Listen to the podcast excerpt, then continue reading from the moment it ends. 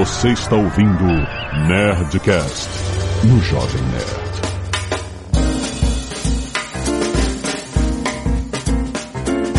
Landa, landa, landa, nerds! Aqui é Alexandre Antônio do Jovem Nerd e eu tenho o santinho da Pamela na minha carteira. A Pamela resolve qualquer problema. Olá, eu sou a Pamela, jornalista de formação, trabalho como relações públicas e eu acredito que o mundo é relacionamento. Frasezinha do currículo. Eu sou o João, trabalho como PR há 17 anos e quer o impossível? Me dá mais 5 minutos. Olha isso, muito bom.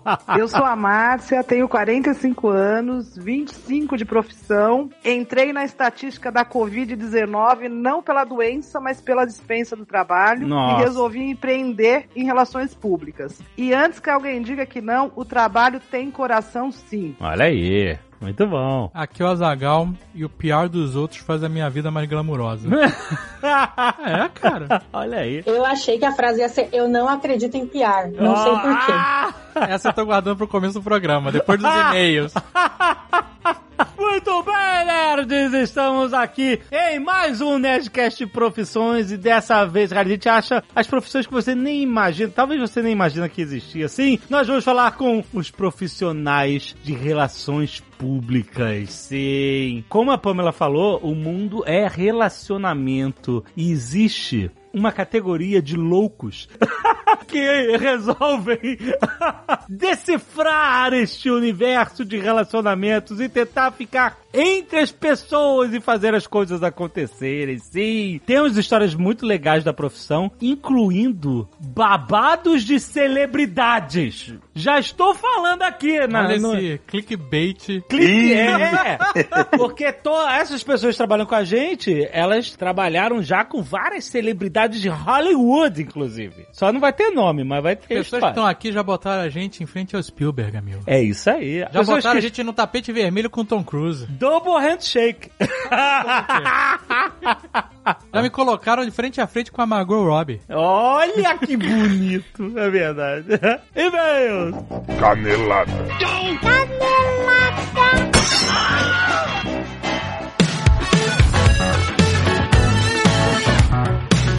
Muito bem, acabamos para mais uma semana de mês encandeladas do Nerdcast. Vamos. Olha só, Zaga, hoje tem Nerdcast. Sim. Na sua timeline já está publicado. Nós Na estamos... minha não, na de todo mundo. Na sua, é, você, ouvinte. Vocês vão ouvir um programa sobre uma análise econômica das eleições estadunidenses. Porque as pessoas e o mercado são assim, jovem. Eles reagem às coisas. Exato. Então, é Ou então a eleição que está se aproximando agora, dia 3 de novembro, Uhum. vai impactar no mercado. Exato, não, já tá impactando, inclusive, né? Tanta coisa tá acontecendo. E, inclusive, a gente vai conversar sobre o fato de que essas eleições podem se arrastar, né? Por causa do Covid, por voto por correio. Exato, isso pode se arrastar por até um mês depois da eleição. Então, o Pepa, para fazer uma análise de como é que o mercado vê isso. E... Porque, cara, a eleição americana mexe no mercado mundo inteiro, né? É um evento que acaba tendo consequências no mercado global. Então, muito maneiro o papo, essa análise da situação e como é que o mercado vai se comportar. E não se esqueça que a Nova Futura tem um monte de produtos interessantes. Esse mês eles estão divulgando o BTG Pactual Dólar FI Cambial, que é um fundo para proteção cambial com aplicação mínima de mil reais e 35,90% de variação em 2020. O resgate é em até um dia útil. Também tem o BTG Pactual Ouro FIC FM, que é um fundo de proteção de carteira com aplicação mínima de 500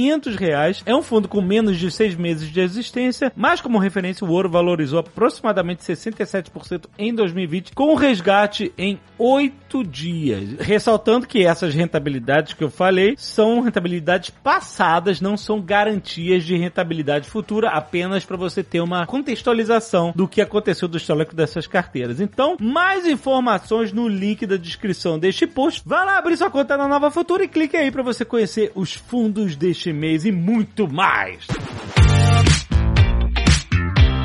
E se você não quiser ouvir os recados e e-mails do último Nerdcast, pode pular diretamente para... 17 minutos e 4 artistas exigentes. Ah, Zagal, quero agradecer aos nerds que doaram sangue e salvaram vidas essa semana. Olha aí. Ressaltando um pedido de doação para o Ian Anderson de Azevedo da Rosa, no Banco de Sangue Serum, no Rio de Janeiro, RJ. Gente, se você estiver no Rio de Janeiro e puder doar, liga lá pro Banco de Sangue Serum, S-E-R-U-M, para você doar para o Ian Anderson de Azevedo da Rosa. Pedidos de doação com nome são sempre urgentes, então se você puder ajudar, a gente agradece. Também tem um pedido de doação de sangue para Elisa Vilano Soares, tipo sanguíneo O positivo, no Hemocentro Hemominas, Uberlândia, Minas Gerais. Se você é de Uberlândia e puder ajudar a Elisa, vai lá, Elisa Vilano Soares, ela é o tipo sanguíneo O positivo, no Hemocentro Hemominas. Valeu, galera! E quero agradecer ao Gabriel Averbug, Taine Amaral, Carlos Garrido, Murilo Augusto, Bonfiete, Guilherme Oliveira Pereira e Pedro Malvese. Muito, muito obrigado, nerds, por doar sangue! Arte dos fãs, olha aí! Renan Aparecido mandou a carta anulado Tucano.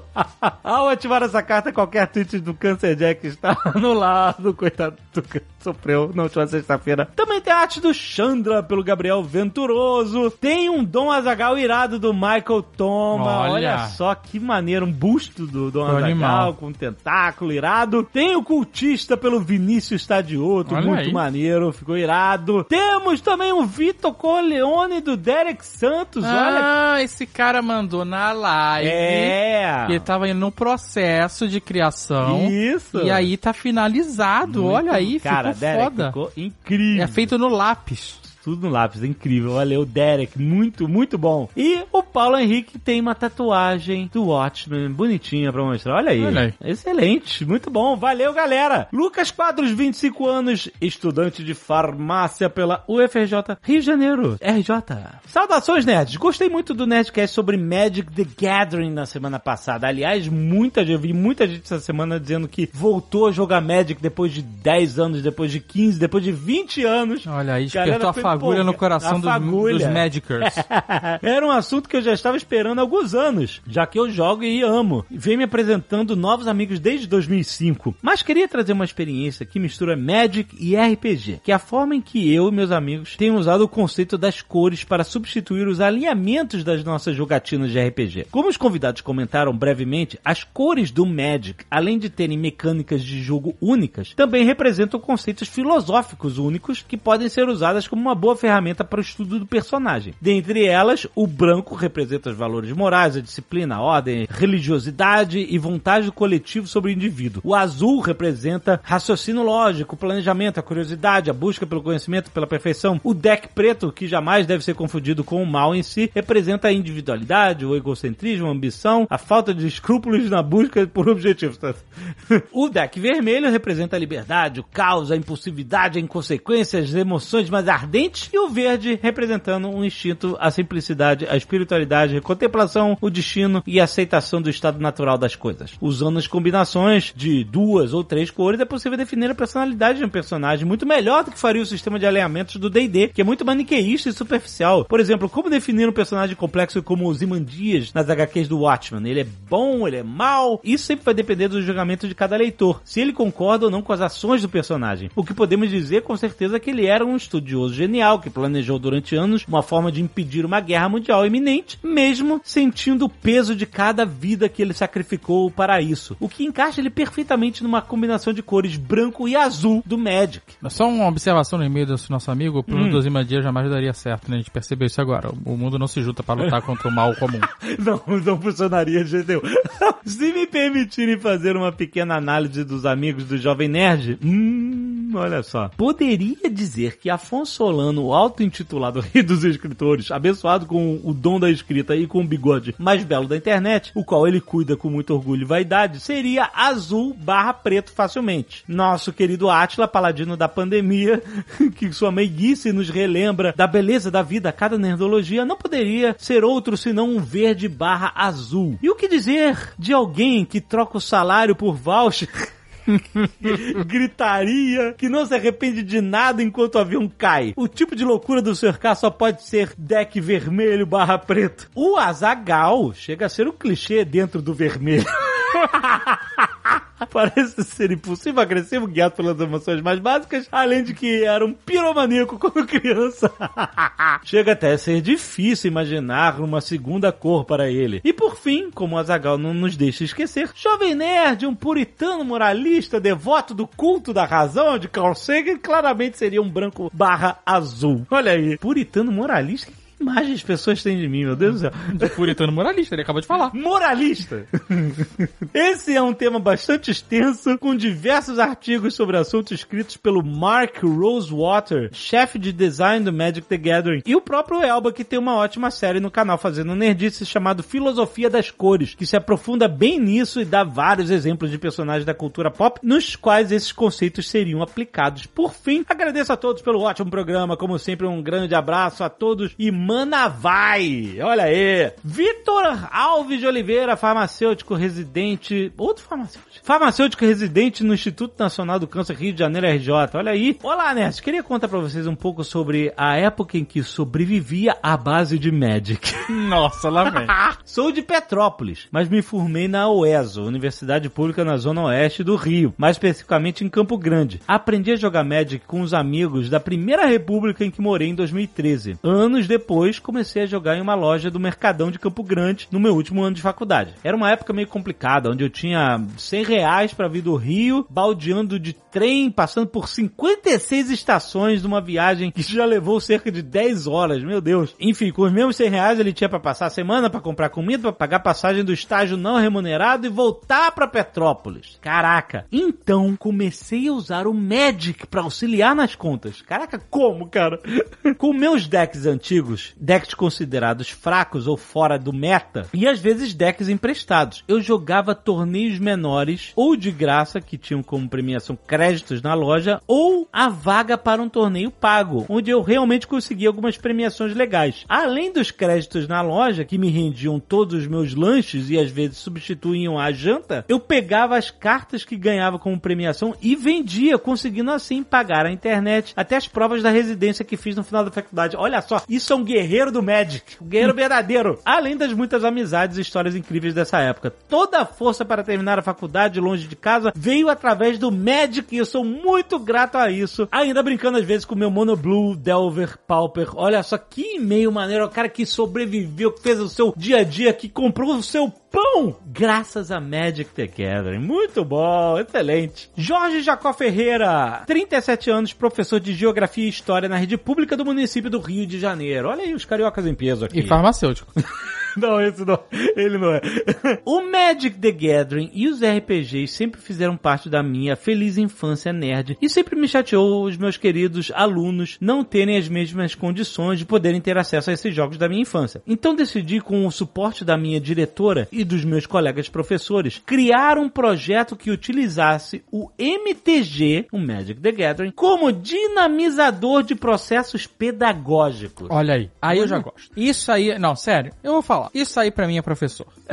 Não é? É, um isso. cara que, Ele que sa- sai do- exato, do porque quadrado. O padrão, a maneira de ensino tradicional é um saco. Exatamente. Eu- não, tô, já tô muito curioso, manda ver. Olha aí. Nasceu então o New Planeswalkers MTG para o futuro. Hum. Explico. É necessário que sejam criadas novas formas de aprender, principalmente nesse confuso século XXI, que a sobrecarga de informações torna conhecimentos curriculares cada vez menos interessantes. Logo, lembrei de o quanto eu aprendi com o MTG e com os RPGs, que de fato me ensinaram tanto e tento trazer isso para meus queridos alunos. Mas como dar acesso a essas crianças a um jogo caro, praticamente inexistente no subúrbio do Rio de Janeiro? A princípio, abri mão de praticamente toda a minha coleção. Ele, ele completa que o projeto já existe há quatro anos. Não fazia sentido acumular todas aquelas cartas sem uso. Então, elas ganharam esse novo sentido com os alunos. Foda. Mas logo isso não foi suficiente, e aí que entrou o apoio da comunidade, principalmente a loja que frequento, Bolsa do Infinito. Olha aí o nome da loja. Aí, galera da Bolsa do Infinito. E seu dono, João S2, que, juntamente com os jogadores, semanalmente separavam cartas para doá-las para minhas crianças. Olha aí que foda. Assim fechou-se um lindo ciclo de reuso e aprendizado, tanto das minhas crianças como de toda uma comunidade. Muito mais que o mecanismo de recompensa, o MTG e o RPG têm auxiliado os alunos a se tornarem mais responsáveis com suas escolhas, mais organizados, mais autônomos e interessados. E além disso, os jogos têm despertado um interesse maior pela leitura e outros conhecimentos que o MTG faz com frequente referência. Um bom exemplo foi quando saiu a edição de Teros e muitos alunos correram para a biblioteca para entender mais sobre toda a cultura e mitologia helênica. Olha que foda. Popularmente conhecido como mitologia grega. É, porque essa coleção de Teros era, até o, o Liasson falou no Netflix, fazia referência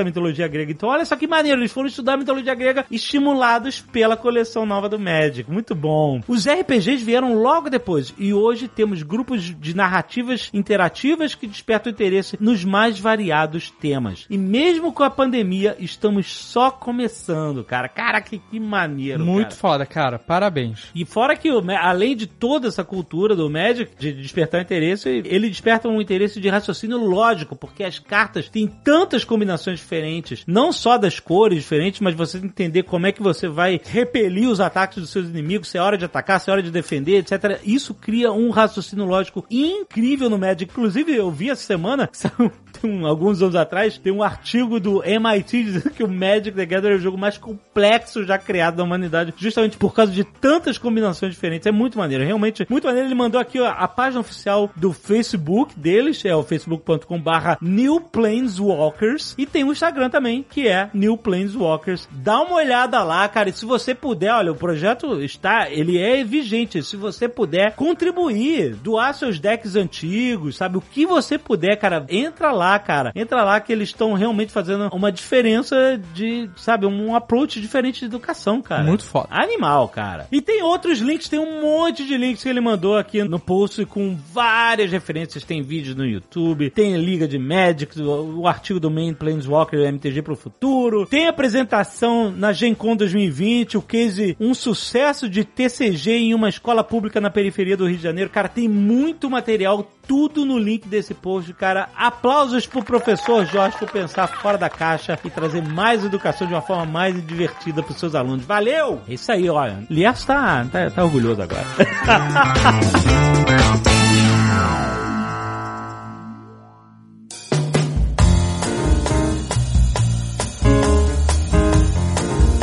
A Pamela queimou minha pauta, Ah, que eu ia falar isso agora mesmo. Eu tenho essa frase que é, eu não acredito em PR. Eu já eu falo isso pra Pamela direto.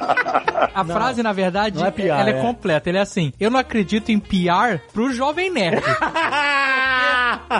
Aí eu já, a gente já tentou três vezes e a gente nunca percebe o resultado. Eu percebo o resultado pra todas as empresas que usam PR. Mas pro jovem nerd, cara... Ó, eu só acho que você tá com a piada errada. tá vendo? É isso. E não sou Olha eu. não é a Pamela, não é a Pamela. Eu acho que no final eu, a gente troca e-mails, de repente, né? Pode ser. Olha aí o relacionamento, olha aí. Aí, ó. Já acontecendo. Mas eu vou explicar, porque assim, eu vejo o trabalho de vocês acontecendo, dando resultado, vejo de startups que eu conheço, né? Vejo isso acontecer no mundo, né? Você abre um jornal, uma revista, aí navega pra internet. Muitas coisas que vocês veem de notícia, de nota, é o trabalho do PR, né? Do RP. Mas a gente já postou isso três vezes no Jovem Nerd, com três empresas diferentes, uma que era voltada para startups, a outra que não, que era voltada mais para cultura pop. Nunca emplacou, nunca tinha um resultado que a gente esperava, sabe? Acabava que a gente sempre tem algumas demandas é, de imprensa que vem via nosso e-mail e quando a gente contratava esses PRs, acontecia que não mudava muito do que já era. A gente só tava botando um, um intermediador entre quem queria falar com a gente e a gente, sabe? E a gente não acabava não cavando muitas novas oportunidades ou divulgações pro Jovem Nerd. É, mas você está se referindo ao PR, mas assim, e até vai para minha próxima pergunta, época, a gente contratou assessorias de imprensa. É a mesma coisa, não é? Tudo circunscrito no mesmo universo? Do ponto de vista prático e aí como relações públicas, o que que eu vou defender a minha bandeira, né? Nós temos aí uma, uma jornalista do lado que é assim, na academia a gente deveria dizer que tudo deveria ficar embaixo de relações públicas, porque se relações públicas é responsável por relacionamentos com públicos e, e imprensa é um público, deveria ficar embaixo. Uhum. Começou como assessoria de imprensa e chegou um momento que a assessoria de imprensa não dá conta mais do trabalho de comunicação de nenhuma organização, independente de segmento econômico ou de porte, independente se é privado, se é primeiro setor, segundo, terceiro, não importa, né? Daí a, a prática das relações públicas, porque o trabalho de RP ele é mais amplo do que a assessoria de imprensa. A assessoria de imprensa, teoricamente, se relaciona com a imprensa, é um assessor, é uma ponte entre o cliente e a imprensa. Uhum. E relações públicas, ela tem obrigação de olhar para outros públicos que se relacionam com a marca, incluindo a imprensa. Então, um RP pode ser um assessor de imprensa, mas um assessor de imprensa precisa estudar um pouco mais para ser um RP, um bom RP, pelo menos, né? Porque ele precisa entender a lógica das relações públicas, a lógica da comunicação e do relacionamento com públicos, porque como qualquer matéria tem técnicas, né? E eu acho que vocês falaram uma coisa que foi bem interessante aí no começo, de que talvez por que que não tenha dado certo, né? Se o trabalho de comunicação, e aí não só o trabalho de PR, o trabalho de marketing, especialmente o de marketing, se ele não tiver conectado ao negócio do cliente, ao negócio da marca, o assessor de imprensa ele vai virar um tirador de pedidos, que é o que vocês comentaram, que é alguém que pega a demanda da imprensa e intermedia essa demanda e lida com isso. E esse não é nosso papel. Como RP, como assessores de comunicação, o nosso objetivo, a nossa obrigação é cavar novas oportunidades, né? É olhar para uma temática e ver como é que eu posso trabalhar essa temática numa editoria que não existe. Para fazer de forma eficiente o nosso trabalho, além do óbvio, a gente tem que cavar essas outras oportunidades. Isso é, é básico dentro do trabalho da assessoria de comunicação, dentro do trabalho das relações públicas. É como um casamento, né? Tem que ter essa química de você testar várias agências, ou então, se não for o caso de uma agência, você ter um profissional terceirizado, entendeu? Que às vezes vai funcionar melhor do que uma, uma agência, mas você tem que ter alguém que ajude a pensar estrategicamente, como a Márcia colocou, pensar em novos approaches para a marca, em possibilidades diferentes, não apenas fazer o release e, e, vender uma nota ou cavar um artigo, uma matéria no automático. Então, assim, tem que ser alguém que amplie o seu público, que te ajude a pensar e que entenda o seu produto, né? Porque é isso, não, não, não é todo mundo que vai ter esse conhecimento do, do que você está vendendo. Então, assim, não, não é fácil você estabelecer essa sintonia fina com o seu assessor de imprensa ou de uma forma mais ampla com o seu RP, se for o caso, mas é, é uma pesquisa, é uma luta, não, não é fácil você afinar, não. A gente tá batendo cabeça, mas assim, é, é tipo namoro mesmo. Tem que casar e vocês sentirem esse canal aberto pra pessoa entender o que vocês querem. E não desiste, hein? Não desiste, vai. Olha aí. A gente tá fazendo uma nova tentativa aí. ah, vai, Mas eu quero se perguntar o seguinte: qual é o caminho que a pessoa faz, né? O que, que ela estuda para ela chegar a ser um, um, RP ou até um assessor de, de imprensa, né? É, é a Pamela é, fez jornalismo. Um assessor de imprensa ou até um RP. É, exato, exato. Mas a Pamela fez jornalismo, né? É, quais são as, os caminhos, né? Existe a possibilidade do cara trabalhar nisso e não ter estudado nada relacionado a isso? Ou existe um caminho das pedras para quem quer trabalhar com RP ou com assessoria? Tem um debate grande na comunicação, assim, as técnicas de comunicação comunicação, quando você vai para o jornalismo, o jornalismo é a linguagem, a gente chama na academia, né? Eu, eu fiz jornalismo, é minha primeira formação, ainda que eu nunca tenha atuado na imprensa do outro lado do balcão, eu sempre fui de agência, né? Então por isso que eu me apresento como relações públicas, porque é a formação que de fato me define. O jornalismo ele me deu as técnicas jornalísticas para escrever, né? O jornalismo é a linguagem universal, se presta aí a qualquer conteúdo. O jornalista, ele é um bom assessor, né? Não significa que ele não seja um bom assessor e que ele não atue em relações públicas. Ele atua e tem jornalista que atua muito bem em relações públicas, que são assessores, assessores incríveis.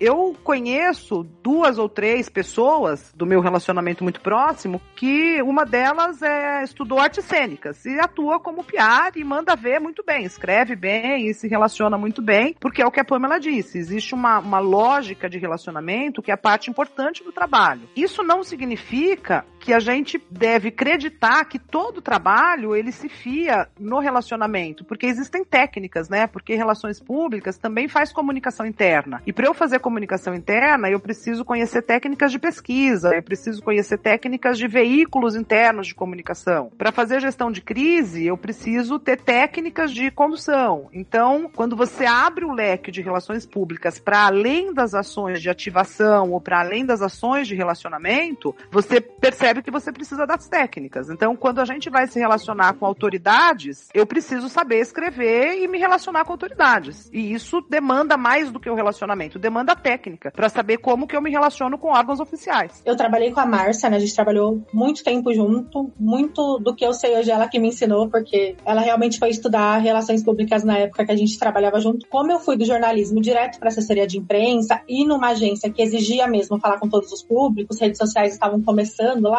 eu sentia muita falta de entender como elaborar um planejamento, o que era estratégia, o que era objetivo, o que era ferramenta. E aí eu também fui estudar depois, não fiz faculdade de relações públicas, fiz um curso de comunicação empresarial e tô sempre tentando correr atrás do que vem de novo, porque é um mercado também que muda muito, né? A grande questão, eu não sei se Márcia e Pamela vão concordar comigo, mas assim, é a realidade que eu vivi, eu acredito que hoje isso tenha mudado, mas é que as agências sempre procuravam os profissionais de jornalismo, porque tem, sempre teve essa dúvida, né? É, o assessor de imprensa, ele pende mais para a faculdade de jornalismo ou para de relações públicas? Porque, na, na verdade, eu me formei em jornalismo também, quando eu me formei, relações públicas era uma coisa mais de cerimonial, de eventos, de comunicação interna, mas... Isso, para as agências, as assessorias de imprensa queriam é, jornalistas formados porque achavam que você teria mais facilidade em escrever um release, em, em vender uma pauta, porque você saberia mais do que você estava falando. Tá E certíssimo. Muitas assessorias, inclusive, adoravam, tinha, tinha uma época que era moda isso. Ah, não, vamos pegar alguém que era de jornal, que era né, de revista, porque essa pessoa já tem um relacionamento, vai saber melhor como vender a pauta X ou Y. Então, por exemplo, eu na faculdade de jornalismo não tive aula de assessoria de imprensa, eu sempre me, me interessei, então eu fui pegar uma eletiva de assessoria de imprensa dentro de relações públicas, que era um módulozinho. Eu fiz organizações de eventos e, e assessoria de imprensa, que é um módulozinho, entendeu? Porque quando eu me formei, não tinha assessoria de imprensa dentro do jornalismo. Então eu, de fato, aprendi fazendo no, no dia a dia, assim como a Márcia ensinou a Pamela, eu tive um, um chefe que me ensinou que eu ficava observando e fazendo na raça, assim. Eu, eu realmente aprendi no campo, porque não era uma coisa muito estimulada. Ô, João, esse ponto que você tá dizendo, primeiro eu preciso dizer que a Pamela é um ponto fora da curva, assim, né? Eu não ensinei nada, ela é uma observadora. A única coisa que eu disse pra ela foi, Pamela, não chora, trabalha. Num dia que ela começou a chorar no meio do evento. Coitada da Pamela. Não chora, caraca. Maravilhoso, gente, isso é épico. O que que tava acontecendo pra Pamela tá chorando e você chegar e falar, não chora, trabalha? Qual era o perrengue? A gente tinha que entregar um evento no dia seguinte, um evento gigante, e era um evento, depois vou voltar nesse ponto que o João falou aí, que é super importante, que é a questão da relação do jornalista, porque escolher jornalista e tal, mas era um evento grande, em que a gente tava brincando, a gente tava montando assim por baixo uns 100 press eu acho. Isso devia ser 10 horas da noite, todo mundo pilhado, e a gente ia ter que estar na agência no outro dia 7 horas da manhã, porque quem acha que a vida de assessor de imprensa é mais fácil do que a vida na redação, tá muito enganado. Não, não existe isso, né? Então a gente tava numa pilha na agência, cada equipe fazendo um trabalho e tal, e de repente, de repente a Pamela chorou, chorou. Ela Não, não foi de repente. É, de ela- repente é que a nossa chefe entrou e falou que estava tudo errado e a gente ia ter que refazer. Ih, E aí eu fiquei desesperada, porque eu não gosto de trabalhar até tarde, gosto de dormir cedo. E aí eu tava lá na agência, na Vila Madalena, completamente longe da minha casa. E aí a mulher entrou, chegou na agência naquela hora e falou: está tudo errado, vocês vão Essa ter que refazer. Essa não sou eu, tá? Essa é a Não. nossa chefe. nossa, não sou eu. Vamos, vamos deixar claro isso. E, e aí meu olho encheu de lágrima e foi uma mistura de tristeza, ódio, tudo. E eu falei, meu, Aí, aí você imagina, me você, estresso. Vocês imaginam assim, né? A gente, além de nós duas trabalhando, tinha uma equipe de mais quatro, cinco pessoas trabalhando. Sim. Quando uma pessoa começou a chorar, eu virei e falei, isso aqui vai virar, vai virar que nem trair e coçar, é só começar, né? Eu vou ter uma cascata de gente chorando aqui. Peguei a e falei, vamos pro banheiro. Segurei e pus as minhas duas mãos na maçã do rosto dela, olhei bem pra ela e falei assim, Pam, por favor, não chora, trabalha.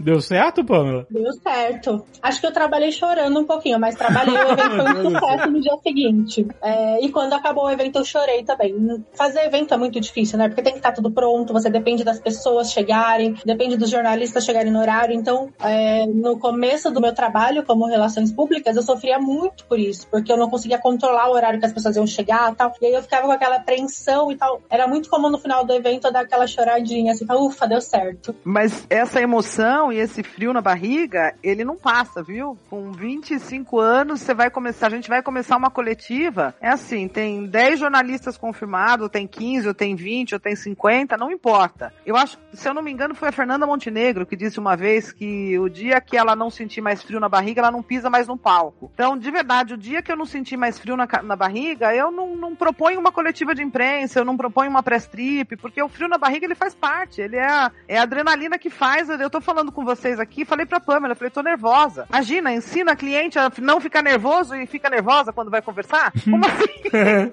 Para quem está escutando esse a gente aqui hoje, tem um livro muito interessante de uma assessora de imprensa lendária aí do nosso mercado, que é a Gilda Matoso, que é Assessora de Encrenca. É o, é o nome do livro dela, falando sobre a experiência dela do mundo da música, né? Ela é assessora do Gilberto Gil até hoje, enfim, enfim. Mas é, é isso mesmo, assim. É muito glamour para quem vê de fora. É claro que tem o glamour, sim, né? A oportunidade de você estar com artistas que, né, no, no nosso segmento aqui, no meu, no caso de cinema, mas enfim, que você sempre admirou. Claro que tem um lado muito legal, mas assim, 90% é pedreira e PR, eu vi uma pesquisa uma vez que era a terceira profissão mais estressante depois de controlador de voo e, e operador de bolsa de valores. Então, Cacete! a bagaça é séria. Nossa, mãe. Então nós estamos bem, vai. Chegamos até aqui.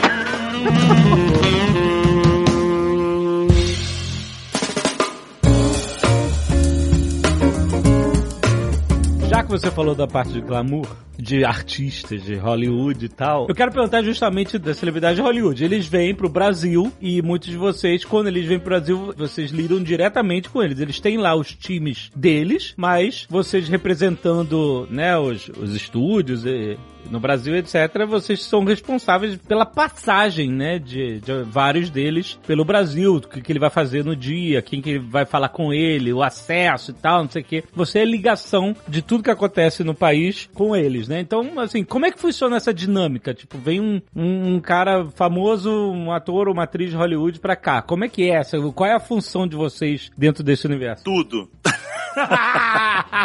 Simplesmente tudo. É tipo o menor desacompanhado, que você co- coloca o menor com aquela bolsinha. É tipo o babá, né, João? Isso. Baba. O pai tem que esperar no, no aeroporto, então o estúdio, assim, na verdade é o departamento de publicity, né, que é como chama, né, a área de PR lá fora. Então é o departamento de publicity que cuida geralmente de tudo relacionado ao, ao talento, ao ator, né? É, eles chamam de talento porque pode ser um ator, pode ser um diretor, pode ser um figurinista, pode Isso, ser é tudo talent. talent, né?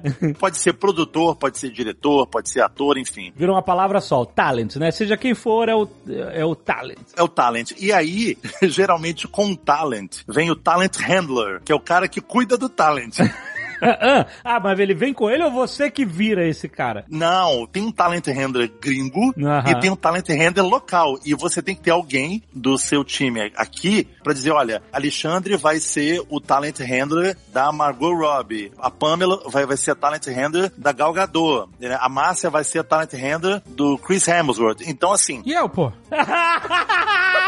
Dá Margot Robbie pra ele, cara. você... Já teve muito da Margot Robbie, já me deu um trabalho, inclusive quando Você eu já- controlando a, a entrevista, né, Azagal? Não, não foi trabalho. Você, como já foi pra Paris com Tom Cruise, você já tá no, no outro departamento. Então vem o PR do talent, que é o assessor de imprensa direto. Às vezes vem um manager, que é um empresário. E aí, às vezes, vem um personal assistant, que é um assistente para coisas mundanas. e aí, alguém do time de fora é o talent handler gringo, que fala com o talent handler do Brasil. Então, tudo que o cara quiser, quero passear é, no Cristo Redentor. Então, aí o talent handler gringo vai falar com o talent handler brasileiro, que vai passar pro time, tipo assim, é, é tipo uma linha industrial, assim. É um monte de atravessador. Isso. Mas é claro, assim, não vamos falar nomes aqui, mas, mas vamos falar do melhor de todos, Tom Cruise, que é o Tony Ramos de Hollywood. Como assim? É o queridinho, todo mundo gosta dele? Porque ele é a pessoa mais profissional da face da Terra. Então, dele a gente pode falar, porque o cara, se tá na agenda que ele vai estar a 7 e 1 no lobby do hotel, ele, ele está a 7 e 1 no lobby do hotel, sorrindo. Olha aí. E pode trabalhar 10 horas com aquele sorriso, olhando no olho, assim, é, é o- é o tipo do cara que sabe como o job funciona. Essa carreira que ele, que ele escolheu, ele sabe o ônus e o bônus, então ele, ele abraça isso, não, não é? Porque a, a- a grande maioria, ai, tô cansado, ai, quanto tempo falta pra terminar? Eu- hoje eu não, não estou bem, e não sei o que. Então, assim, ele não tem milindre, o que é combinado é combinado. Então, assim, isso eu acho assim. É, eu posso testemunhar que eu, né? Já tive meu momento no Tom Cruise. Eu só quero dizer pra vocês que eu não aceito nada menos que Tom Cruise, então, na próxima vez. Mas já tive meu momento com o Tom Cruise em Paris. tá? Meu inclusive. momento com o Tom Cruise. Não, Mas tá eu tô falando acontecendo uma... eu quero, eu quero que você me diga se na minha frase tem alguma inverdade. Mas isso é título de livro, quase, não é? Tinha. Meu momento com Tom Cruise em Paris.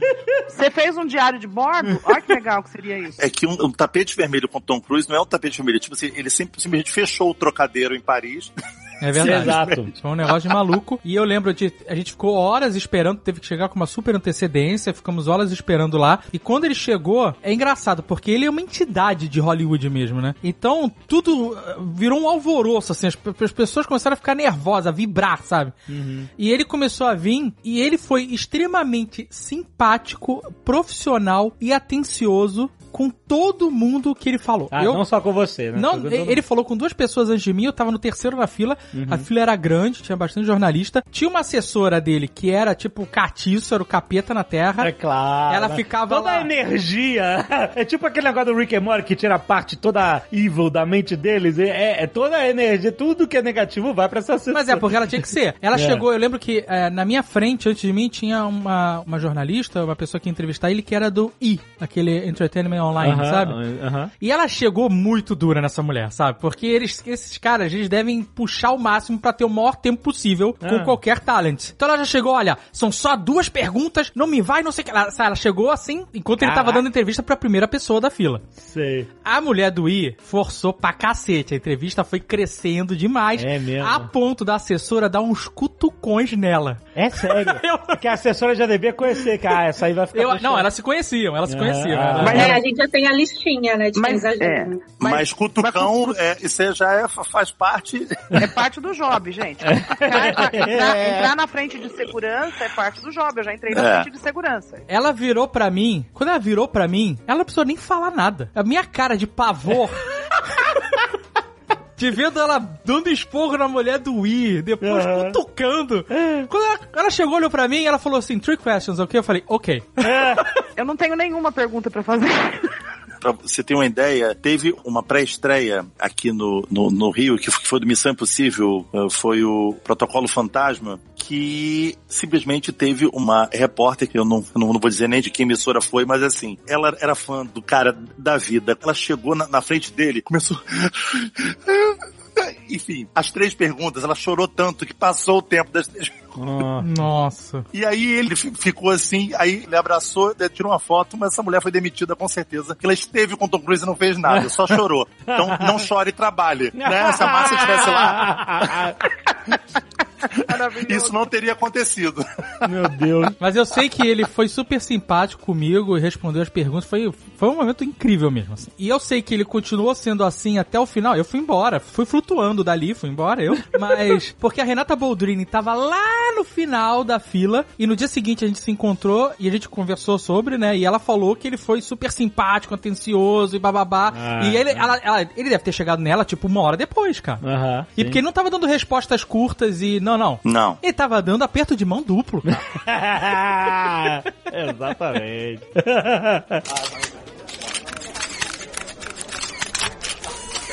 Eu tenho que puxar essa história aqui porque é sempre bom registrar isso. Mas lá vai. É a história da? Margot Robbie. É uma Não história... tem uma, toda oportunidade de contar essa Não, mas é, aqui é uma oportunidade diferente porque a Pamela é testemunha. Ela tava lá. É, é verdade. Eu vi o olhar da Margot Robbie pra ele. Olha! Então eu só quero que você me diga... Portuguesa que não me escute, mas eu vi, presenciei, fui cúmplice. Então, eu quero perguntar pra você que tava lá, qual foi a real reação dela quando ela viu que eu trouxe a camisa de presente? A Zagal, Dave, antes de entrar, ele pediu: liga a câmera pra eu ver a reação dela. Aí eu falei, puta merda, vai que essa mulher não lembra, o menino vai ficar frustrado aqui, né? É, porque em outra entrevista, rapidamente, em outra coletiva de outro filme, no filme Tarantino, a Zagal tava com a camiseta que ela gostou, que ela achou maneira, falou assim, ah, que legal, elogiou, perguntou onde é que ele comprou. Aí ficou, ficou Não, nessa. você tá resumindo isso de uma forma muito porca. Eu tô resumindo porque A outra coletiva mais. foi a coletiva em que eu fui notado pelo Brad Pitt, Leonardo DiCaprio, Quentin Tarantino e Margot Robbie. É isso que aconteceu. Não é só ela gostou da minha camisa, não. Eles me notaram. É muito diferente. No meio do povo, assim. No meio. E aí, eu, quando eu soube que a Margot Robbie vinha pro Brasil pra CCXP por conta de Ave de Rapina, eu falei, é a minha chance de, né, reencontrar e, e restabelecer esse laço de amizade. E eu falei, eu vou levar a camiseta que ela tanto se interessou, É, sim. né? E aí eu falei, Pamela, falei, liga a câmera aí antes, porque vai que eu entro e ela se lembra de mim, me reconhece por conta da camiseta. A Pamela era a, como é que é o nome? O PR handler. É, ela tinha o handler dela, que tinha vindo dos Estados Unidos, mas eu tava ali é, no gerenciamento do tempo das entrevistas e apresentando cada jornalista que entrava. Aham. E aí eu falei pra ela, olha, o próximo jornalista, ele quer fazer uma surpresa pra você. Hum. E ela, maravilhosa, extremamente simpática. Olha, eu nunca conheci uma atriz com uma aura tão boa que nem ela. E aí ela falou, legal. Ligamos a câmera. E aí o Dave entrou na sala, a mulher abriu o sorriso e falou assim, meu Deus, essa camiseta, eu me lembro. Aí ele falou, eu trouxe uma para você. e tirou a sacolinha assim. Eu falei, gente. E ela não foi só no momento com ele, ela realmente ficou muito feliz. Mas depois ela mostrava pra todo mundo a camiseta. Olha só! Olha, nossa, fez o dia da Zagal de novo. É, né? Isso pra mim é terça-feira. Foi demais. Ter trabalhado com a Margot Robbie, assim, acho que foi o ponto alto do meu trabalho no cinema, porque ela realmente é uma atriz diferenciada, super gentil. Inclusive, uma hora tava dando um problema na outra sala, no rádio. Eu com o rádio no ouvido, controlando a entrevista, ela virou pra mim e falou bem baixinho: Posso ir no banheiro? Eu não entendi. Falei, agora não. E ela sentou e ficou esperando. ah, que gracinha! Que atriz que faz isso, sabe? Aí a Margot falou, claro que eu vou no banheiro, vou levantar e vou no banheiro. E ela falou, tá bom, eu espero. E aí depois, lógico que em inglês, né, depois ela falou de novo, agora eu já posso ir no banheiro? Eu falei, claro! Ah, meu Deus, coitado. Nossa, cara, que melhor pessoa, Margot Robbie. Opa, isso lembra uma outra frase nossa, né? A gente gosta de cliente obediente. Cliente bom é cliente obediente. Porque tem toda a parte que a gente fala com os públicos, né, como PR, mas se o cliente não tiver interessado, não tiver de acordo, não tiver engajado, não tem PR que faça que dê solução. Então, é. é fundamental que a pessoa também compre o trabalho, compre o que a gente está falando, acredite na estratégia, conheça os veículos com quem ele vai falar para que saia tudo muito bem organizado e o resultado seja bom. Compensação, tem talent que na frente das câmeras é toda, uhul, toda querida, todo poder, poderoso, você quer, ai, aí chega na, atrás das câmeras, trata as pessoas que nem lixo. Eu acho um absurdo isso, eu defendo a minha Pamela.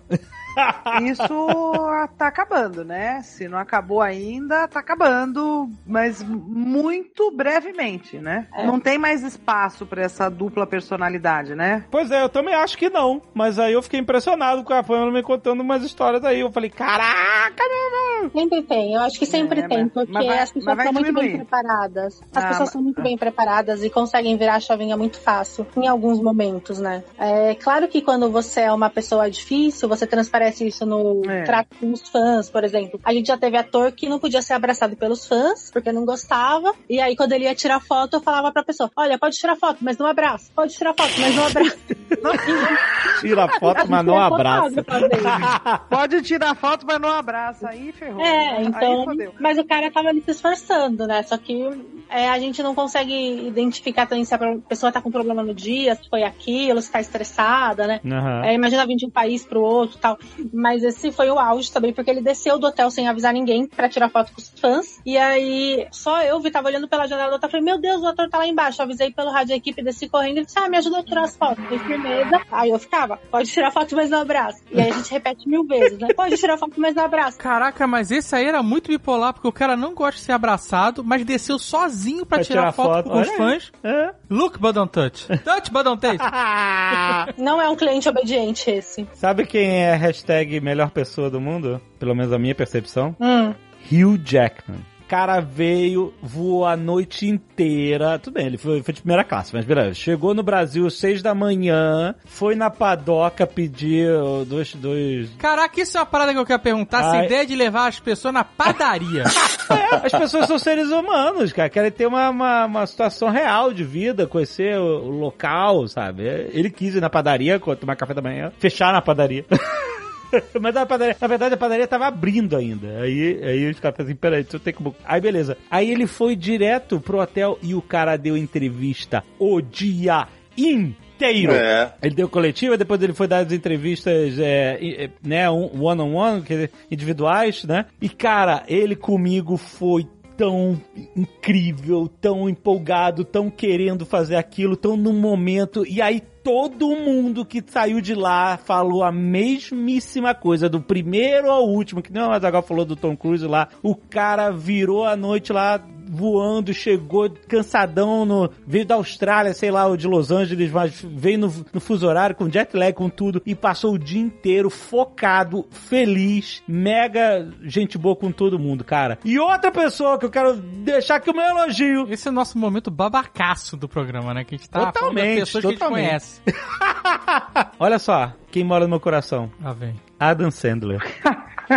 cara chegou cansadão também. Ele tava fisicamente exausto, porque ele tinha acabado de chegar e ido pra CCXP da entrevista. E aí, cara, eu fiz o pedido que é um pedido difícil. Eu Mas não é difícil, porque você fez o pedido. Eu lembro que foi Não. até uma ideia minha esse pedido. Que ideia tua? Foi delimitar o Opera Man. Foi? Foi ideia tua? Foi, eu falei, fala pra ele imitar o Opera Man. Ah. Mas isso resgata a carreira do cara, entendeu? Então. Vê que você conhece quem ele é. Foi uma boa ideia por causa disso, exatamente. Mas eu falei assim, vai que o cara não Porque você tinha, uma mais. pe- você tinha cinco minutos e seis pessoas pra entrevistar ao mesmo Exatamente. tempo. Aí eu fiz uma pergunta maluca pra cada um. E do Adam Sandler Opera Man era um personagem que ele fazia no Saturday Night Live lá na década de 90, que ele, ele dava as no- ele falava notícias cantando ópera. Era só um, um quadro de, pra ele fazer palhaçada e, sabe, ser o Adam Sandler. E aí eu pedi se ele não podia vender o filme como Opera Man.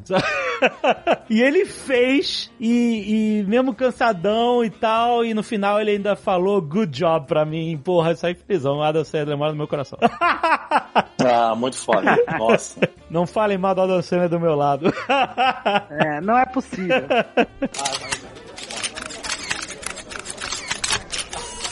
Eu já tive situações de talent, tipo de ter que alugar uma suíte cobertura pra um fax. Como é que é?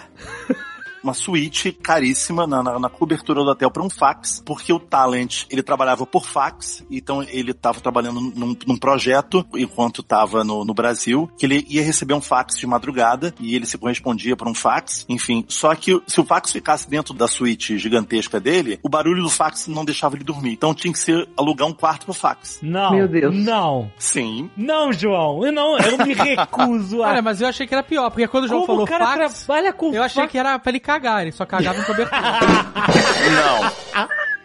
Preciso passar uma, uma cobertura pra passar o fax. Eu, eu até E- pensei nisso. Eu falei, acho que o apartamento era pequeno, talvez ele precisasse de um segundo E banheiro. outra situação que eu passei e- e- incrível era, olha, por onde fulano passar, tem que ter um garçom a postos com refrigerante gelado a ponto de bala para beber com gelo num cooler, não sei o que. Então, num, num trajeto do quarto do talent até o lugar da coletiva, eu tinha, sei lá, seis a sete garçons posicionados no hotel, do lado do elevador, no corredor, que por onde ele passasse, se ele quisesse tomar uma Coca-Cola ou um Guaraná, o que tivesse, pá, na hora tinha que estar a postos Meu Deus. não podia esperar. Então tínhamos garçons posicionados com gelo e refrigerante para que se a pessoa no meio do caminho quisesse tomar, estava ali à mão, que não podia es- esperar um segundo. Caraca, meu amigo, isso é, realmente é abusar do privilégio, né, cara? Putz. É. caraca. É inenarrável isso. Você sabe que o, o João tá falando aí, eu nunca tive experiência direto com cinema, mas eu tive experiência com a música. Eu fiz, e isso vai dizer um pouco da minha idade, o que é um horror, né? Mas eu fiz a inauguração do Olímpia, na rua Clélia. Talvez alguns de vocês nem lembrem que era o Olímpia ou o que foi, mas O primeiro show que eu fui foi lá, do Sandy Júnior. o Olímpia foi uma potência, gente. Foi uma potência. Foi a maior casa de espetáculos do Brasil durante anos. E essas histórias que o João tá contando, elas foram vividas lá no mundo da música, de ter camarim com X dezenas de toalhas brancas, com X dezenas de flores brancas para um músico, né, para um cantor que só se apresenta de branco.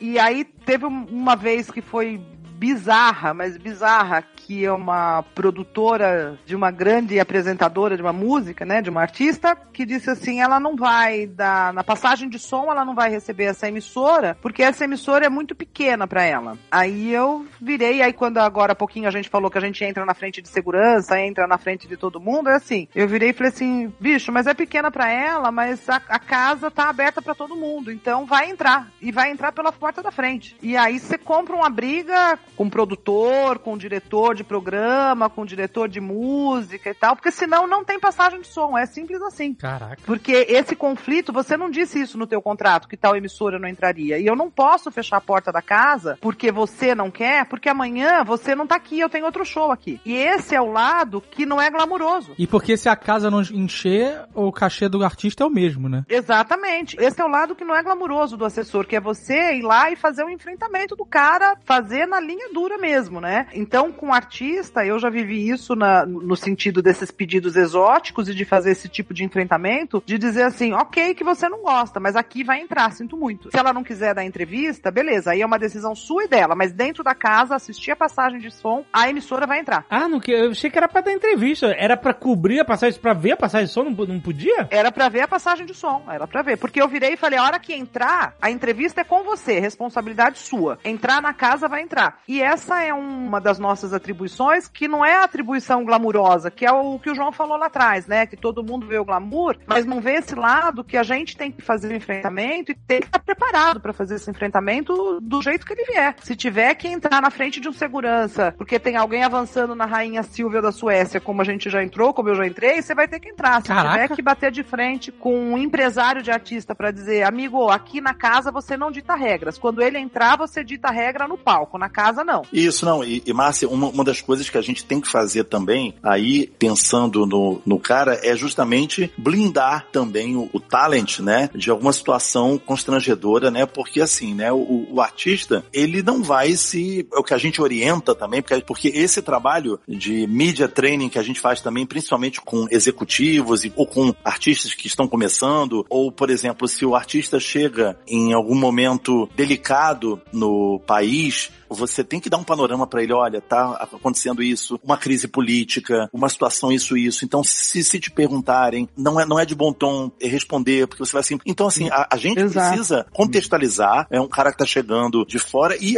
algum tipo de pergunta indelicada ou sabe fora do tom, você tem que estar lá, o, o cara tem que sorrir e, e olhar para você e aí você tem que entrar. Claro que, porra, quando você tem o próprio ator é, é safo, ele mesmo vai sair dessa com um sorriso no rosto e vai ficar no safe side agora. Tem gente que não consegue trava. Então o cara vai travar aquele sorriso assim, ah, aí o PR tem que entrar e né, amaciar ali essa situação. E, como, por exemplo, eu tive um caso, por exemplo, com uma jornalista brasileira que vocês sabem que vocês pô, já participaram de dezenas de, de junkets, que tem que ter um bom senso com certas palavras, né? Por exemplo, então era um, um junket de, acho que era tartaruga ninja, alguma coisa assim, que a, a jornalista perguntou, poxa, mas por que que uma das tartarugas tem um sotaque de niga do Brooklyn? Nossa!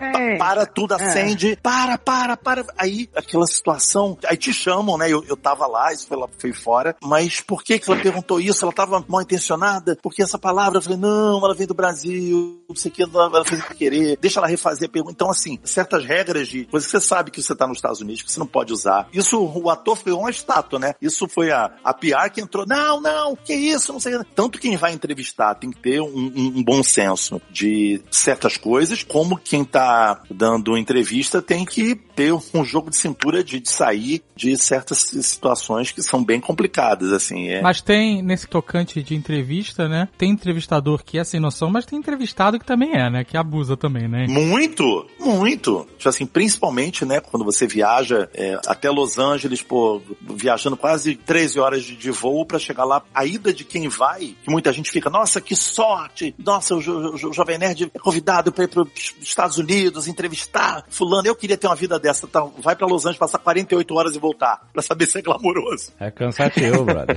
E aí chega lá e tá o cara lá com uma cara de poucos amigos, de saco cheio. Eu já vi uma jornalista chegar para um figurão desses de Hollywood e o cara, yes, no, aham. Pô, isso ninguém merece, vai. Ela chegou e falou assim, olha, então, parou, parou, parou. Não, mas você ainda tem um minuto. Não, não quero mais. Muito, muito obrigado, mas assim, eu, eu vim lá de... Ela ela era da Turquia. Eu, eu vim de Istambul para fazer uma entrevista. Viajei um dia. Você não, não, não tá afim de dar entrevista. Eu também não vou usar a entrevista desse jeito. Não vão perder nem seu tempo, meu, meu. Boa tarde, saiu. Nossa, ídola.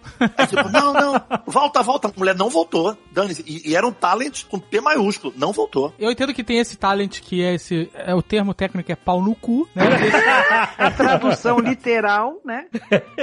Mas tem, eu também entendo que tem o, o talent que tá naquele momento em que o cara tá viajando há, sei lá, um mês, dando entrevista todo dia. É, a também entrevista tá é a mesma, é uma repetição de manhã até de noite. E aí os- o cara, por mais que ele tenha uma boa vontade, ele se esforce, acaba que ele vira um robozinho, né? Repetindo sempre as mesmas respostas. Mas aí Ah, posso, não tem jeito, posso porque a falar? maioria das perguntas são as mesmas, né? O que, que você tá achando do Brasil? O que, que você comeu? Onde você foi? E aí não tem como manter o pique. Mas precisa, gente, precisa. Não, Aí é precisa, aí- mas é, assim, aí é o nosso eu mesmo papel. quando ficava nas salas, eu, no final das entrevistas, eu sabia as perguntas que todo mundo ia fazer quais respostas seriam dadas.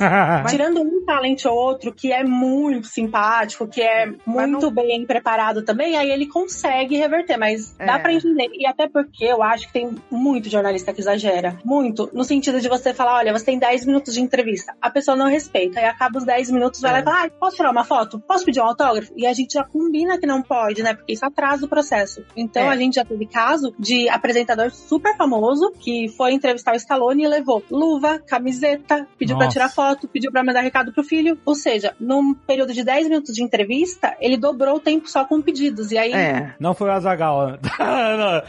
O grande problema disso pra mim é que assim, o cara tem 10 minutos, ele tem que usar os 10 minutos dele. Se ele dos 10 minutos ele pegou 2 minutos pra tirar foto, ele perdeu 10 minutos, ele se desqualificou em relação a outro jornalista que é o concorrente dele que tá ali pra mesma coisa, que é pra tirar os melhores 10 minutos com o Stallone. Aí é uma questão de burrice do cara e de do assessor que tá do outro lado não dá mais 10 minutos pra ele, porque assim, o que eu entendo é que é nosso papel como assessor de comunicação e como PR faz parte, e isso eu digo pra todos os clientes, pra todo mundo. Assim, tudo depende, se a gente voltar no começo da nossa estratégia, né, de por que que não tava dando certo com o Jovem Nerd e tal. Se a gente vai fazer uma coletiva, vamos, vamos dar um exemplo prático. Se a gente vai fazer uma coletiva com o Alexandre, com o Jovem Nerd, né, reúne todo mundo, e nós vamos receber 20 jornalistas, nós vamos ficar uma hora, vocês vão falar durante uma hora para 20 jornalistas. Essa é uma estratégia, esse é um caminho. Uhum. Se a gente optar por dar entrevistas individuais para os mesmos 20 jornalistas e essas entrevistas durarem uma hora, vocês não vão levar uma hora para falar com 20 pessoas, vocês vão levar 20 horas para falar a mesma coisa. Uhum. Se essa foi uma decisão, uma estratégia combinada entre o assessor e o cliente, vai ser cansativo para o assessor, vai ser cansativo para o cliente, mais do que tudo, porque é o cliente que está lá repetindo, mas talvez a gente tenha 20 entrevistas mais qualificadas, porque os 20 jornalistas fizeram na perspectiva individual deles. A Pamela perguntou o que ela quis, o João perguntou o que quis, o Dave perguntou o que quis, o Alexandre perguntou o que quis e a Márcia o que quis. Então a gente vai ter 20 entrevistas diferentes e não pasteurizadas. É uma decisão que deu mais trabalho para todo mundo, ocupou o tempo de todo mundo mais, cansou todo mundo mais, mas trouxe um resultado melhor e foi combinado antes. E se foi combinado antes, ninguém pode reclamar. E eu também acho. Eu sou exatamente, cara, se essa sacar, você tá cansado, mas você, se tá fazendo um job foca no job. É, mas tem um cara que é o Tom Foca. Cruise que tá focado, que nem o Andy Serkis. Andy Serkis é outro que a gente já entrevistou Pô, mais de uma é vez. demais. E sempre, e todo mundo só tece elogios a ele. Mas a gente sacou isso, né? E a gente começou a fazer isso, a gente já faz alguns anos, participa de junkets, de entrevistas. E a gente sacando isso, a gente cada vez se prepara mais para as entrevistas em termos de preparar perguntas que vão despertar o interesse do entrevistado, né? E a gente fica muito feliz quando o entrevistado manda o good question. A gente tem até um selinho que a gente bota na nossa junket. Mas a gente criou um artifício que dá muito certo, mas a gente sempre alinha com os estúdios, com todo mundo, que é mandar o Rex fantasiado quando é pertinente. Ah, cara, Nossa! Mas também quem não quer o Rex fantasiado, né, gente? É. Que a gente fala que ele é o nerd mais forte do mundo. É um cara enorme, fortão, super simpático e cosplayer. Maravilhoso. Então a gente manda ele, quando, por exemplo, ele vai entrevistar pro Homem-Aranha, ou pro filme do Warcraft, ou... e ele faz a fantasia direcionada pra aquele filme. Então no Homem-Aranha ele foi fantasiado de abutre, no Warcraft ele foi de O orc. Tom Holland caiu da cadeira quando ele entrou, né? Tem isso filmado. Ele parou o Star Trek também, ele parou o Junket, parou. Porque ele se fantasia todo, e aí o ator normalmente não sabe, os talents não sabem. O Rex é um cara muito simpático e se entrosa com todo mundo. Então ele já, na- com o pessoal da produção, ele já pede pra ligar a câmera um pouco antes, que ele quer que pegue a reação quando ele entra. E aí é sempre isso. O cara às vezes tá lá cansado, tá respondendo as mesmas perguntas o dia inteiro, e entra um maluco de orc sem camisa, gigantesco, pra fazer entrevista, ou fantasiado de abutre, ou de outras formas, né? De várias fantasias É, que ele já usou. é. E aí o cara desperta, o cara tá meio no torpor, É. e ele, caraca, o que que tá acontecendo aqui, sabe? E às vezes alguns talentos pediram pra tirar foto com ele. É, exato, É, exato. É, o The Rock sempre pede pra tirar foto com ele, né? O É, Rex foi né? fazer algumas junkets com o The Rock e ele sempre tirava foto. Porque aí são duas pessoas mais queridas e gente boas do mundo. O Rex e o The Rock, no mesmo lugar. Né? Nossa. É muito amor. Mas aí tem jornalista, por exemplo, que vai entrevistar ator de filme da DC e vai com a camiseta da Marvel. Ah, tem que. É... Aí não tem jeito. Aí é o famoso bom senso, né? Que aí é- realmente é, é complicado. Mas assim, mas uma coisa que a gente tem que falar a nosso favor, que existe, né, uma, várias exceções, mas assim, o Brasil é um, é um lugar muito querido para esses talentos, vamos dizer assim. Então, realmente, quando eles vêm para cá, é uma outra história, né? Assim, eles geralmente estão muito felizes, é, tipo assim, pela receptividade do fã brasileiro. Eles já chegam muito mais desarmados para as coisas. Então, por isso que a gente sempre, quando pode trazer, quando quer que esses caras venham para cá, porque realmente é diferente de Nova York, Los Angeles, Londres, que eles já estão acostumados a fazer aquilo há 20, 30 anos. Da mesma forma aqui, tem brilho no olho, tem paixão, então ele, ele- eles gostam. Muitas vezes eles pedem para vir para cá. O Brasil sempre é um dos territórios preferidos. Quando você vai fazer um tour de lançamento de um filme, é tipo um, um tour de uma banda, né? Ah, o YouTube vai passar pelo Brasil, antes ele vai pro México. Então, com o filme é a mesma coisa, né? Por onde essa turnê vai passar. E isso, muitas vezes, é, é definido por estratégia, né? Tipo assim, então, poxa, tem países que a gente não passou no último filme, vão passar dessa vez, o ator tal tem um público forte no Brasil, ou então, pô, ele já vai no México, vamos esticar até o Brasil, enfim, tem um- uma, uma, uma série de, de negociações e de estratégia que se faz aí, aí é estratégia pura de comunicação, de eventos, de lançamento, mas assim, então sempre quando o Brasil en- entra na roda, eles amam, isso é reconhecido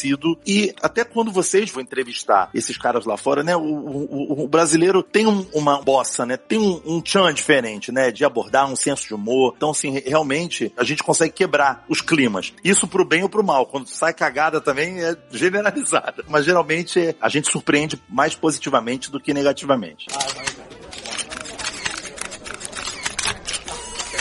Ô, João, você falou um negócio agora que é muito interessante, que você descreveu aí um circuito, né, de estratégia de divulgação por país. Você citou shows, né? Você falou do YouTube, você citou shows, citou cinema. E se a gente sair do show business, digamos assim, do, do show, né, sair do universo do entretenimento e for pro universo do negócio, a lógica é literalmente a mesma. Você pega uma companhia aérea europeia ou uma companhia hoteleira é, americana que está em desenvolvimento na América América Latina ou que está em desenvolvimento no mundo, ela estabelece um roteiro, define quais são os países que ela vai passar e a gente segue acompanhando o fluxo desse, vamos chamar de roadshow, né? A gente segue acompanhando o fluxo desse roadshow e recebe esses executivos aqui com a mesma lógica. Qual é a agenda desses caras, quem acompanha, qual que é a demanda dele. Muda, obviamente, o universo, a editoria que a gente vai trabalhar, o tipo de serviço no sentido de o tipo de demanda que esse cara traz, mas o racional do ponto de vista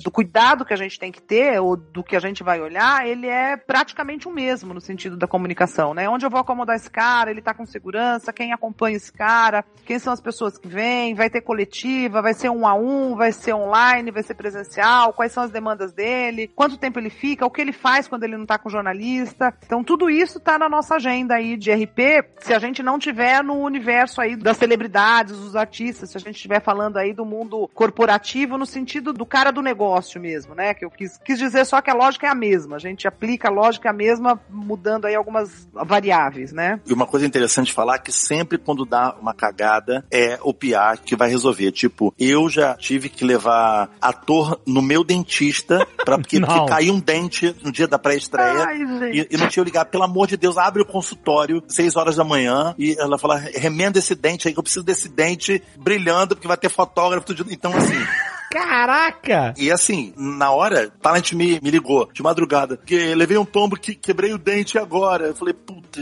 tem entrevista, tem tudo amanhã, peraí. Aí liguei pra mim, dentista, olha, abre o consultório, pelo amor de Deus. Ah, Não, tá bom, vamos entrar pelos fundos do prédio, do- enfim. Que ainda tem isso, o cara não pode entrar pelo frígio do prédio. Uma cagada em, sabe, enfim, ó, depois eu acerto com você, ou então você paga, depois você vê. Enfim, você tem que estar preparado pra tudo. Tem que estar Pra preparado tudo. pra tudo, pra tudo. Você sabe que uma vez teve uma apresentadora de TV que quebrou o nariz numa porta de vidro de hotel? Nossa. Aquela que abre e fecha por aproximação, né? Aham. E aí ela tava distraída, tava conversando, tava distraída e a porta fechou e é, obviamente houve um erro da porta, né? No- porque a porta, se ela tava tão perto, deveria ter aberto e ela fechou, não abriu, né? E ela quebrou o nariz. E aí o que, que a gente teve que fazer? A gente tava numa press trip, né? Com outros 10 jornalistas. É, a gente saiu, socorreu e tal. A mulher teve que fazer uma, uma pequena cirurgia, não foi uma Nossa. cirurgia grande, mas foi porque quebrou, então teve que fazer uma pe- pequena cirurgia corretiva, quase plástica, mas uma pequena cirurgia. E aí eu tive que levar, ela, ela tinha filhos pequenos, duas crianças, de- na época de oito e, se eu não me engano, três anos. E aí eu tive que levar, porque como ela fez a cirurgia, ela ficou mais uma semana lá na cidade, né? Então eu tive que levar as crianças e a babá pra lá e ficar mais uma semana na cidade, trazer mais um profissional da agência pra voltar com os jornalistas que iam voltar pra São Paulo e eu ficar lá com ela, com a babá e com as crianças por uma semana Caraca.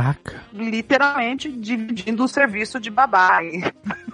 Eu tenho uma história engraçada que isso virou até matéria depois. Eu posso falar o nome dos santos. Eu tava divulgando um filme chamado Primo Basílio, do Daniel Filho, e foi no ano que caiu aquele avião da TAM em Congonhas, que foi assim, na semana da estreia. Foi uma comoção aquilo. Então, o elenco todo tinha que ir pra São Paulo, morava no Rio, tinha que ir pra São Paulo, e disseram, não, a gente não, não vai de avião, tá com medo de avião. Gente, mas tá tudo coletiva, junket, pré-estreia, tudo, vamos de ônibus. Então, vamos, vamos arranjar um ônibus leito, e em dois dias arranjamos um ônibus leito. Reinaldo Janequini, Fábio Assunção, Glória Pires, Débora Falabella, o Daniel Filho e todo, todo mundo no, ônibus- no ônibus leito.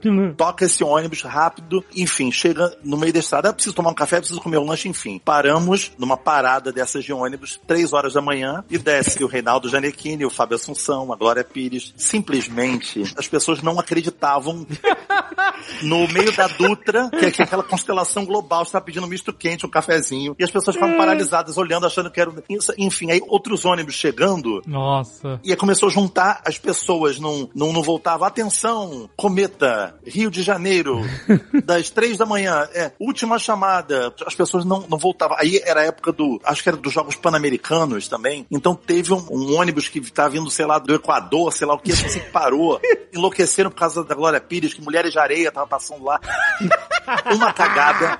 Aí todo mundo falou, gente, tem que tirar esse povo daqui. Aí, aí você, você imagina no- numa parada de ônibus, na Dutra, três horas da manhã, achar quem é o responsável. En- Enfim, o cara teve que abrir um refeitório lá de funcionário atrás do negócio pra botar essa galera pra dentro, pra comer, e o- os outros voltarem pros ônibus pra gente depois. Olha, mas foi assim, uma loucura. E, e eles estavam tranquilaços, mas aí sobra pra gente desenrolar. Então, assim, seja três horas da manhã, na Via Dutra, ou no Four Seasons em Los Angeles, ou, ou no Olímpia, o soldado tem que estar pronto a qualquer momento pra resolver qualquer coisa. E quando é que foi isso? Que ano, você lembra? Foi o ano- dos Jogos Pan-Americanos também. Se fosse hoje, vamos pensar, se fosse hoje, e obviamente se não tivesse na pressão e tivesse tempo, daria pra pensar numa grande estratégia de mídias sociais pra isso, hein? Mas- Que. Olha só, mas a gente filmou, né? É. A galera da equipe filmou e eu mandei pro vídeo show, saiu matéria. Ah, olha aí. Ei, garoto, isso aí é um Isso que é piada. Ah, tá vendo? Tá vendo quando a gente fala que tudo é uma questão de estratégia? Exatamente. De olhar por perspectivas diferentes, é, é- a gente volta pro começo da conversa. É olhar por perspectivas diferentes. Exatamente. Exatamente.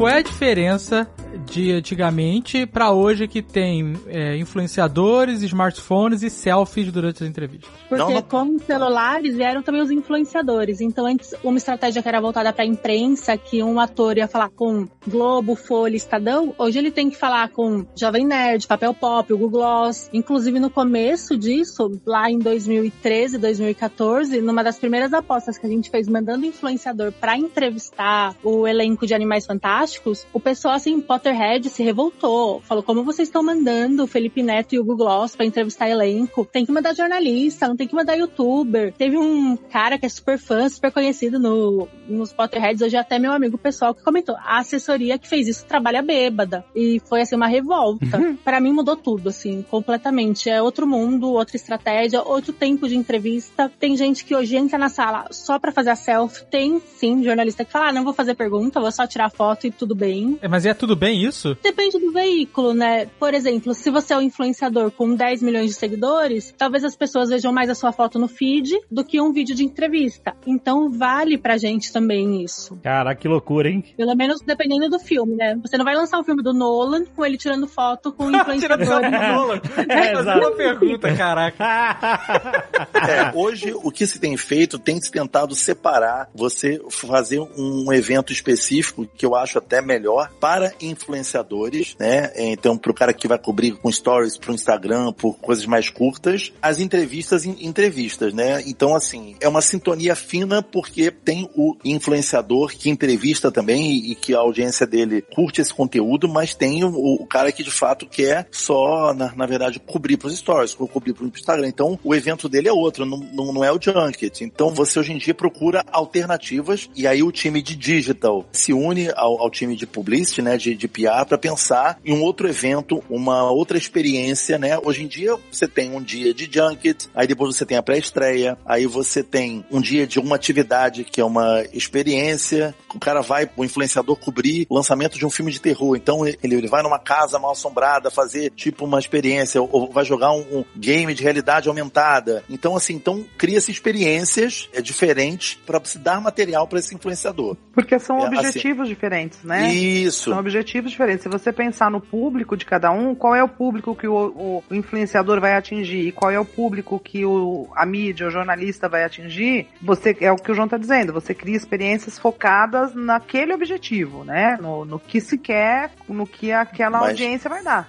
Mas a gente Mas- tem mas- um fenômeno hoje que todo jornalista também é influenciador, né? Então, é, isso complica muito. Eu não tô mais na área de cinema desde o começo do ano, mas principalmente no último ano começou a aparecer muito, né? Porque antes realmente a gente conseguia separar. No É. começo foi tudo meio nebuloso, depois ficou bem Uhum. separado. Agora, hoje em dia, todo mundo que tá exposto acaba se tornando um influenciador. É. Quando o influenciador é um jornalista de formação, eu não sei no universo do cinema, daí vocês vão me, me corrigir aí, talvez seja uma realidade diferente, mas como eu vejo vejo, assim, no turismo, no varejo, na, na moda e tal, que são as áreas que eu tô mais conectada, né? Quando o influenciador é um jornalista de formação, de algum modo você consegue manter na linha do jornalismo, porque o cara ele não perde o fio do jornalismo, ele vai seguindo com as perguntas, ele, ele tem o lead jornalístico na veia. Então você consegue reunir junto. Então você pegar 10 jornalistas e colocar dois influenciadores que são jornalistas, beleza. Não vai impactar teu evento, vai rolar bem e tá tudo bem. Agora, se você realmente misturar muito, se os objetivos são muito diferentes, aí Uhum. sim você vai gerar a confusão,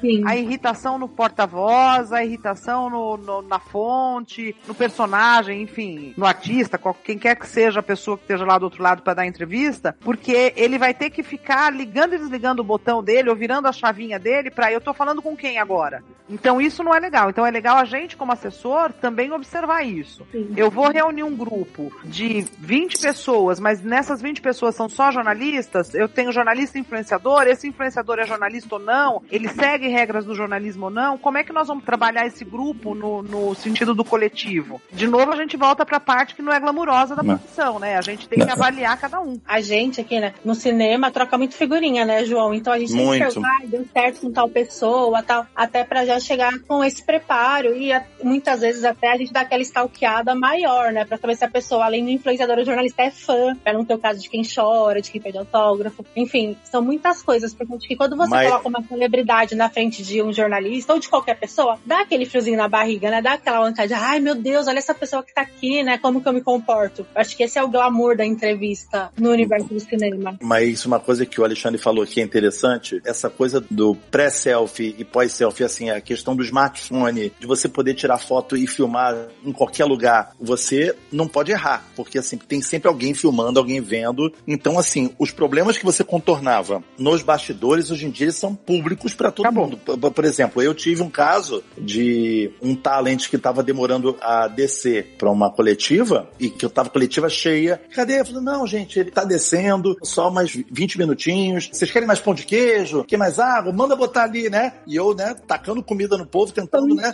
contemporizar. Vem um cara do meio, do, tá descendo nada, tá dando uma volta na praia aqui, que eu tô vendo aqui, fulano tirou uma foto. Eu falei, puta que pariu. É isso aí.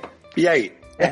Tirar foto, filmar e gravar, né? Porque às vezes Então, você, não assim- tá, é, você não tá vendo o celular filmando, mas ele tá gravando o áudio, né? E, sabe, então assim, você fica vendido que qualquer coisinha tem alguém filmando, fotografando, então assim, não dá. E por isso que nessa profissão, nesse segmento nosso, é aquele velho lema, verdade liberta. Não, não adianta você tentar esconder, fazer. Então assim, vamos resolver, o problema é esse, aconteceu isso, o fulano não tá bem, vai diminuir o tempo da entrevista, ou não rolou a entrevista, não, não adianta chamar um cara e depois desconvidar o outro, achar que o outro não vai saber. Enfim, são, são coisas Não que- funciona que mais. Tem que jogar limpo, se, Não, senão... funciona, né? Porque é, é isso. E a, a matéria-prima do nosso trabalho é o relacionamento. Então, É, não sabe, se você é um cara que não age com ética e, e, sabe, e com verdade, né? Isso aí você joga fora o principal instrumento de trabalho. Seu principal ativo, né? Que é a tua, é o relacionamento, a confiança, o lastro, tua história. Você joga fora teu ativo principal. Acabou. E a gente tem uma história com um cantor brasileiro da era pré-selfie, do ano que nasceu o Twitter. Eu não lembro em que ano o Twitter foi criado. 2006, 2007. É, 2006, é, porque a minha conta é de 2007, é logo no começo. Foi 2010, 2011, a gente fez assessoria para um festival famoso aqui em São Paulo. E no final a gente entrava com o celular, né? Acho que era um Blackberry ainda, e pedia para todo mundo que se apresentava mandar um recado para as redes sociais do festival. E um desses cantores super famosos de MPB, não vou falar o nome, mas soltou. Eu quero que as redes sociais vão tomar no cu. Meu, eu saí dali assim, chutado, quase chorando, né? Eu e minha parceira, né, de trabalho, que é minha amiga, e isso me marcou profundamente, assim. E esses dias ele foi fazer uma live. Eu falei, meu, eu vou entrar na live desse cara e vou xingar ele, porque se lá atrás ele queria que fosse tomar no cu, por que, que ele tá fazendo live agora, É, sabe? am- amigo, 15 anos atrás você mandou as redes sociais tomar no cu. Hoje você tá aqui bonzinho. Que merda é 15 essa? né? não, né? Calma lá, que eu não tenho 15 anos ainda de carreira. É. Não foi 15, não? 8, 9. Sei lá, Não, do- pô. 10. Manda a hashtag enfim a hipocrisia. é importante a gente ter esse distanciamento e saber descolar. Por exemplo, você tá lá divulgando um filme, um show, um hotel numa press trip, enfim, o que seja. Você tá fazendo o seu trabalho, a empresa que você representa, enfim. Agora, se o cara quer ser babaca, quer ser sem noção, então assim, você vai, que muitas vezes, né, a gente pra tentar consertar quer a abraçar e sabe e resolver tudo, mas assim, por mais que a gente faça tudo certo, se na hora que der o gravando, o cara fizer uma cagada, você não pode entrar e desfazer. Acabou. Né? É. Ex- Uhum. Exatamente, você É. vai até a página 2. Então, Exato. assim, fulano vai ficar conhecido como um babaca, não é culpa do seu filme, não é culpa do seu hotel, não é culpa da sua empresa. Fulano, pessoa física, foi um babaca. Mas vocês nunca pensaram em, quando acontece isso, entrar correndo, derrubar a câmera e engolir o cartão de memória? Quando tá gravando é possível fazer isso. Quando é ao vivo Cara. não dá. Cara, assim, Mas quando tá gravando até dá pra fazer, né? É, assim, mas eu vou te dizer, assim, eu já, assim, lá fora eles, eles até panicam mais com certas coisas de editar, de, de- mas eu acho que dependendo da situação, claro que, que você precisa proteger a sua marca, você precisa proteger o seu produto, mas também você chegar lá e censurar, manda pagar essa entrevista aí, é muito Não pode. pior. É, não E- pode. Entendeu? Porque, entendeu? Assim, então assim, a gente tá falando da ética, sabe assim? Então você tem que ser ético com os dois lados É. né? Se o cara foi um babaca completo e tá evidente que ele que tá se implodindo ao longo da. É claro, se você sente que a entrevista tá indo pra um lado ruim, você vai interromper, vai, sabe, dar um- Agora, você não pode censurar, né? Apaga tudo, né? Essa entrevista não existiu, pelo amor de Deus. É, não, você tem, você tem que ter a linha, a linha tênue, né? Do que é censura. e o que não é. Isso, isso, né? Assim, porque o, o jornalista também é teu parceiro. Não é assim. Tem que ser bom pra todo mundo, sabe? É muito delicado. É, é uma sintonia fina, braba, assim. Vou te dizer que. É, tem coisas no direito, eles dizem que tem uma expressão no direito que se chama, salvo engano, se chama saber jurídico, que tem a ver com o tempo que você tem de experiência. E que às vezes a gente na comunicação, porque assim é engraçado, né, gente? Por princípio todo mundo sabe se comunicar, porque quem tem filhos sabe reconhecer o choro da fome, o choro da dor e o choro do cocô. De cara, a gente sabe reconhecer. São choros que a gente reconhece, são choros diferentes. Então a gente sabe se Uhum. comunicar e ponto. Então tem uma hora que, que todo mundo diz que sabe se comunicar, e aí esse é um desafio grande pra gente, e a gente vai treinando os nossos clientes. Por quê? Porque não adianta a gente achar que tá dentro do nosso achismo do dia a dia. Porque, de novo, a gente volta pra questão da técnica, e aí mistura com o que o João tava falando agora, que é assim, a gente pode municiar o cara de técnica, mas tem uma parte que é dele. Ele pode ter toda a técnica do mundo, mas se o cara decidiu ser um babaca, não adianta você interromper nada, porque nada muda o dia seguinte. O cara continua falando a bobagem que ele falou. E você respeita o teu lugar de profissional de assim, eu já tive situações de virarem pra mim e falarem assim, olha, você precisa tirar aquela frase que fulano falou na coletiva. E eu virei e falei assim, ó, desculpa, ele falou, eu não posso tirar. Ah, mas nós vamos perder a conta. Então nós vamos perder a conta, porque eu não posso virar pro veículo e pedir pra tirar uma frase que foi dita. Eu posso pedir uma errata pra um veículo, qualquer que seja ele. Posso pedir pra Folha, posso pedir pro Valor, posso pedir pra Veja, e posso pedir pra qualquer veículo. Se não houve uma compreensão adequada, se usou o número da forma errada, aí você vai fazer uma errata, você vai pedir uma correção da informação. Mas se eu tava num lugar, eu ouvi o cara falar aquilo, como é que eu peço uma errata? É essa linha tênue da ética que nós estamos falando aí. Eu não vou pedir uma errata, porque o cara fez o trabalho dele. E eu sei qual é o trabalho dele, né? Que é reportar, enfim. Então não. Que é exatamente o que o João tava falando. Tem uma linha que é muito tênue aí que você tem que trabalhar de acordo com tua verdade profissional, inclusive, né? Tua, tua ética, né? Vocês falaram que vocês têm um grupo aí das internas que fala dos influenciadores. Eu quero saber que vocês falam do Jovem Nerd aí. Caraca, olha o jogo. Essa é uma bolha que todo mundo quer furar. Quero só dizer isso pra vocês.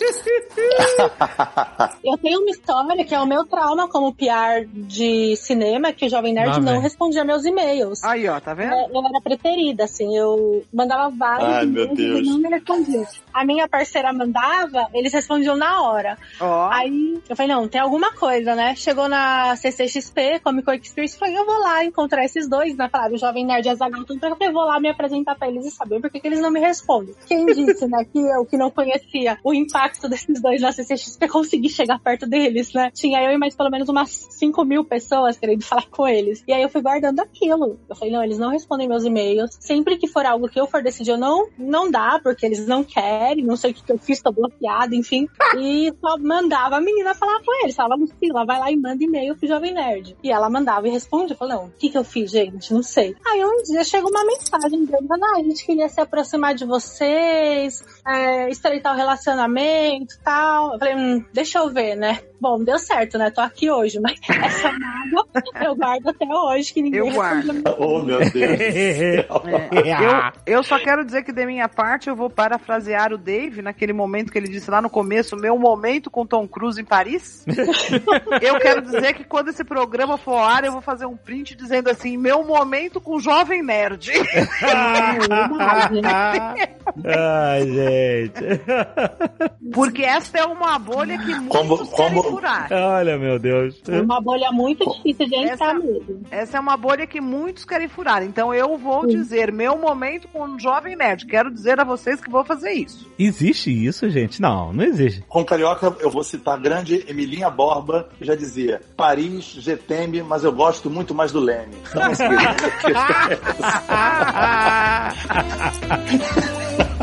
aí.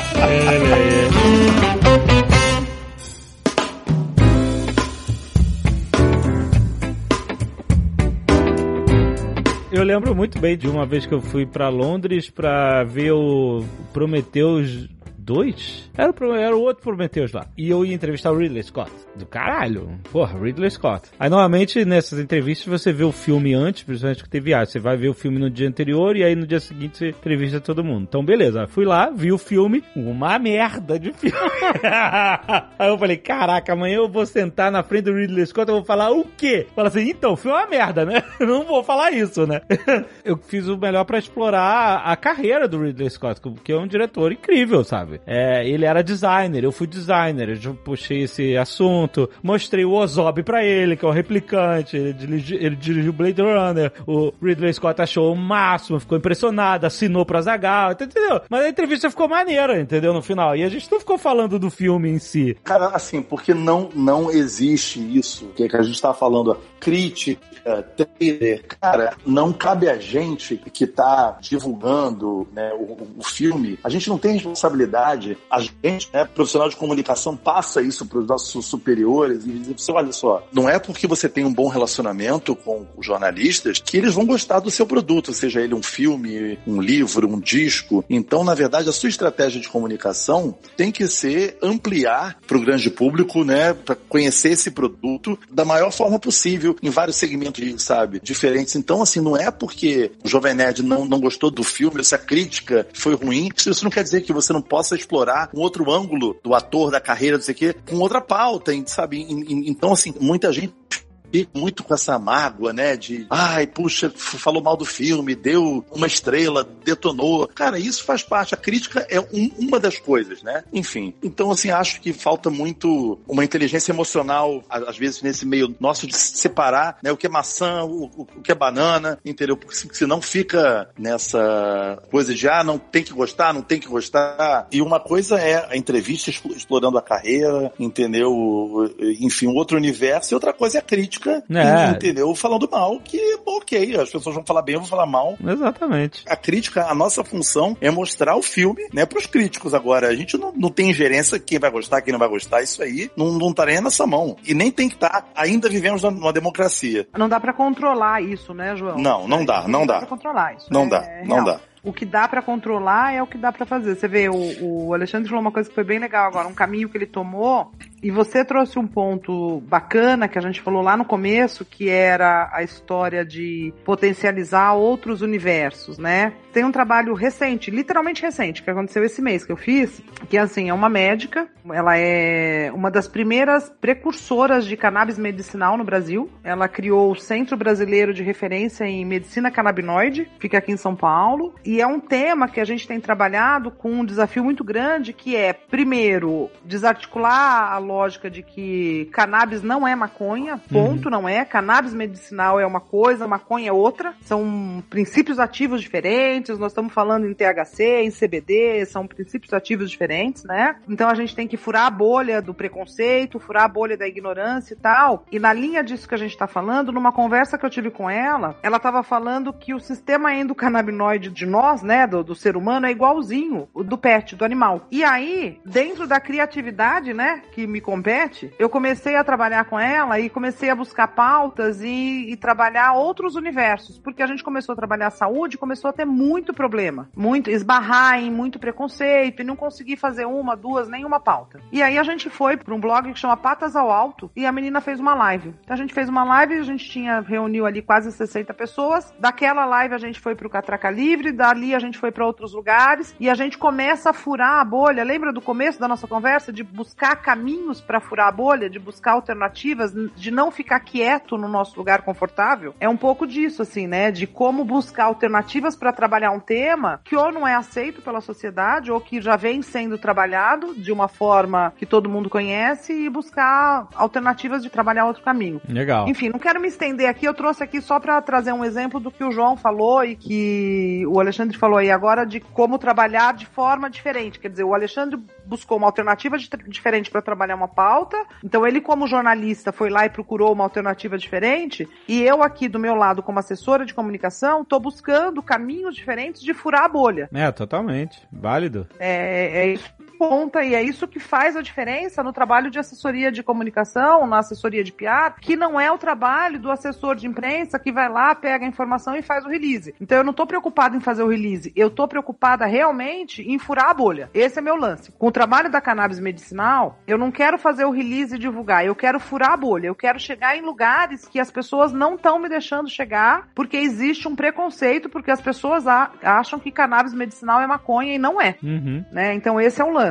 Esse é o propósito, digamos assim, né? É, mas é legal que mostra que tem que ter o jogo de cintura na, na profissão de não ficar dando murro em ponta de faca e de procurar. Já que comunicação é tão subjetiva e tão maleável, né? Você tá lidando com pessoas, percepção, etc. per- é, psicologia da percepção das pessoas, né? Você vê que o negócio não tá dando certo, você pode mudar esse discurso e, e ir por um outro caminho e. Pra onde você vai pra levar o, tema Muito e legal. atingir o teu objetivo. Porque se o teu eu objetivo é furar a bolha, você tem que furar. Uhum. Onde você vai furar ela, entendeu? Ô, Mai, tem uma coisa que é legal, que por que, que o Relações Públicas ele tem um campo de atuação maior que o de assessor de imprensa? É que às vezes o principal público não é nem a imprensa, pode ser, sei lá, se você tá atendendo uma organização, vão ser os moradores que moram ali no local. Se você tá atendendo uma empresa que tá chegando no Brasil, vão ser os possíveis clientes. Exato. Então o assessor de imprensa tem esse olhar, o assessor de imprensa olha para a imprensa, o RP ele olha para todos os públicos. A gente já ganhou até prêmio de relações públicas, né, Márcia, com um case que a organização de moradores de bairro era muito mal vista e o trabalho de reposicionamento dela foi feito com os moradores, sem ir para a imprensa. Depois que todos os moradores entenderam qual era o sentido, o que fazia, por que que existia aquela associação, aí sim, estava consolidada a comunicação com o principal público. Aí a gente foi para imprensa, redes sociais, fez blog, enfim. Mas tem muito isso de encontrar também com quem você vai falar em qual momento, né? Nem sempre é a imprensa. Exatamente. Esse é o grande lance, que é do começo lá da nossa conversa, a questão da técnica, né? De que quando você é RP, você, obviamente, você tá preocupado com a imprensa. Por quê? Porque o que que acontece? A imprensa, ela tem um papel grande porque ela reverbera, ela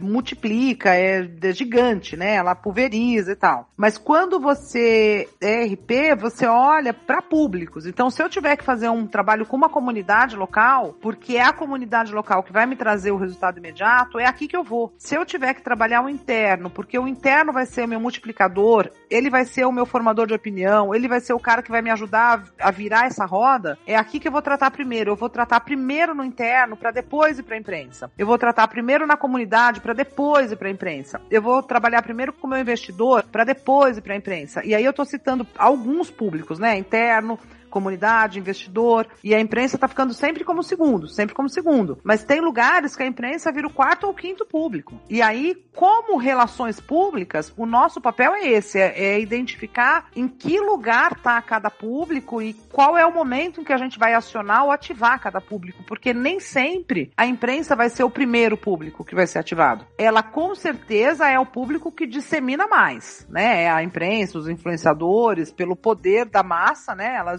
dissemina mais. Mas não necessariamente ela é o primeiro público. E aí o nosso papel como RP é traçar um plano que definitivamente coloque isso em linha com o negócio do cliente. O que a gente quer atingir primeiro, onde a gente tem que tratar primeiro. Que é isso que a Pamela tá falando aí, que às vezes você tem que tratar primeiro a comunidade. Se é primeiro a comunidade, esquece a imprensa. Se é primeiro o funcionário, esquece a imprensa. Primeiro é o funcionário. Depois que eu tratar aqui, que eu vou para fora. É uma profissão muito bacana, muito legal, agora que exige é, muito de você. Então, assim, tem que ser uma pessoa despachada, pilhada, criativa, que goste de emoção, que não goste de rotina, porque você vai ter que lidar com situações diversas que vão fazer você crescer muito como pessoa também, como profissional, e vão te dar muita cancha de vida também, sabe? É uma cachaça, né? Quem É. tá, é, é é difícil querer sair porque é uma pilha, mas a gente gosta. Você tem vontade de ser um, um PR, ou ser um, um assessor de imprensa, é isso, né? Eu, eu acredito que as coisas mudaram desde quando eu me formei, em 2000, mas assim,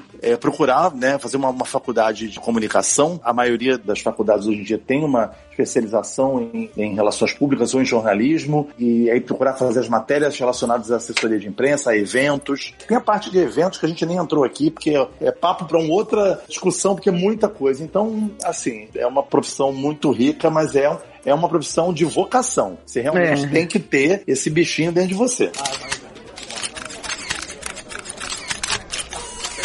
a situação de crise, ela é, para algumas pessoas, ela é a situação mais desesperadora dentro da comunicação. Eu já vi jornalistas vomitarem, literalmente, gente, literalmente vomitar, né, em gestão de crise. Era a Pamela, não? Não era Coitada. Pamela, foi uma jornalista, eu já vi uma jornalista Não, não, eu adoro uma crise. uma jornalista do valor econômico vomitar, porque você precisa ter a carcaça muito dura para a situação de crise, sabe? Porque o que que acontece? Você precisa entender que, assim, como assessor, eu acho até, se eu- salvo engano, foi alguém da CDN, eu não sei quem foi da CDN que falou isso, que é, assim, é muito tranquilo ser jornalista e ser assessor, porque você sabe que quando você é jornalista e assessor, você representa um lado, é o lado do interesse do cliente, ponto. Não significa que para isso eu vá mentir, que também o João falou isso, é a verdade acima de tudo, eu a a verdade liberta, acho que o João falou a verdade liberta. Eu acredito nisso piamente, eu acho, eu acho não, eu tenho certeza total, assim, não vou falar certeza absoluta, é redundante, né, certeza total, certeza absoluta, mas que assim, a gente lida com comunicação, o meu principal ativo, além do relacionamento, é a verdade. Antes do relacionamento é a verdade, o meu principal ativo é a verdade. E quando você administra a crise, mais do que nunca isso é necessário, né? Então, eu tive em situações de crise, assim, com um jornalista da Globo, uma pessoa que morreu num hotel, e ele virou e falou assim, é um absurdo, isso você tá boicotando a liberdade de expressão da imprensa, porque eu tenho o direito de saber quem é a pessoa que tá aí dentro. E aí eu respondi pro cara, dizendo assim pra ele, ó, eu vou te dizer uma coisa, eu não tô boicotando liberdade de expressão nenhuma, e eu vou te dizer, porque ele virou pra mim e falou assim, você é incompetente se você não sabe quem tá aí dentro. Eu virei e falei assim, eu vou te dizer, eu sei quem tá aí dentro, eu sei o nome, eu sei a idade, eu sei a profissão, eu sei quando ela chegou, eu sei com quem ela estava, mas eu não vou te falar, e eu não vou te falar por uma razão simples, porque a família dela não foi notificada ainda. E aí não é uma questão de imprensa, é uma questão de humanidade, amigo. Eu não vou deixar a família dela saber pelo teu jornal, que vai entrar no ar daqui meia hora. Uhum. Você tem que ter um culhão pra falar uma coisa dessa pro jornalista da TV Globo, que não é teu, né? É. que você vira e fala assim: eu não me interessa quem você é. Eu não vou te dar o nome da pessoa que tá lá dentro, porque eu estou respeitando a pessoa que tá lá dentro, a família que tá lá dentro. Então, assim, as grandes crises, de verdade, são aquelas crises que envolvem a morte. Morreu uma pessoa, ou uma, ou dez, ou cem, ou mil, respeitando, claro, a- os efeitos da pandemia, de uma tragédia grande e tal, mas é a mesma coisa, porque uma pessoa é 100% para alguém. Toda crise tem que ser com muito cuidado, mas quando ela envolve uma morte, quando ela envolve uma vida, ela impacta mais na gente, ou pelo menos em mim, como gestora de crise, ela impacta mais, né? E aí eu tô falando de morte de pessoas e morte quando você fala de um derramamento de óleo, que nós estamos falando de morte de animal, né?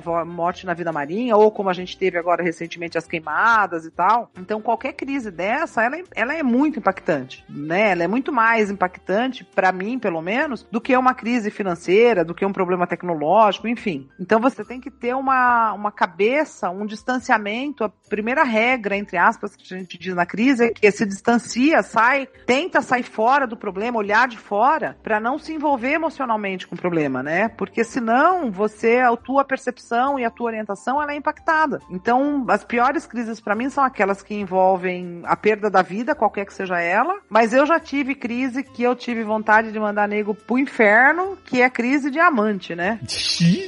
Ih, Nossa. Amante de cliente que ameaça cliente e eu ter que ligar pro cliente e falar isso. Eu, eu- a minha vontade é virar pra ele e falar assim, amigo, vamos combinar assim que a nossa relação é o teu CNPJ Hã? com o CNPJ da minha empresa, né? Ou da empresa onde eu trabalho. O teu CPF não tem nada a ver com isso, né? Caraca, que babado. Admi administrar Casos de crise família. amante é foda. foda. Crise de amante é foda. Ai, é foda. E- nossa e, senhora. ela Quando eu trabalhava, Má, quando eu trabalhava na prefeitura, há muito tempo, uma prefeitura aqui do ABC, o prefeito foi empurrado de uma escada pelo marido da amante dele. E aí, Opa. na época, eu era estagiária de assessoria de imprensa, minha ex-chefe falou: Ah, vai lá na delegacia, como quem não quer nada, e vê o que, que os policiais estão falando sobre o caso. Imagina eu chegar na delegacia pra assuntar o que os policiais estavam falando sobre o caso, né? Não Caraca. fazia sentido. Mas foi, assim, uma das piores crises que eu já vi também, porque. Meu, movimenta toda a comunicação de uma prefeitura por conta de um cara que tinha um caso, foi lá, levou um empurrão, quebrou o joelho. Meu, foi surreal, assim. Ficou marcado. Isso, é- isso é surreal. Isso é surreal. E eu fico imaginando, né, Pamela, você com seus 1,70m, quanto você mede? 1,70m? 1,75. 1,75m chegar na prefeitura como quem não quer nada. Pois é, não deu certo.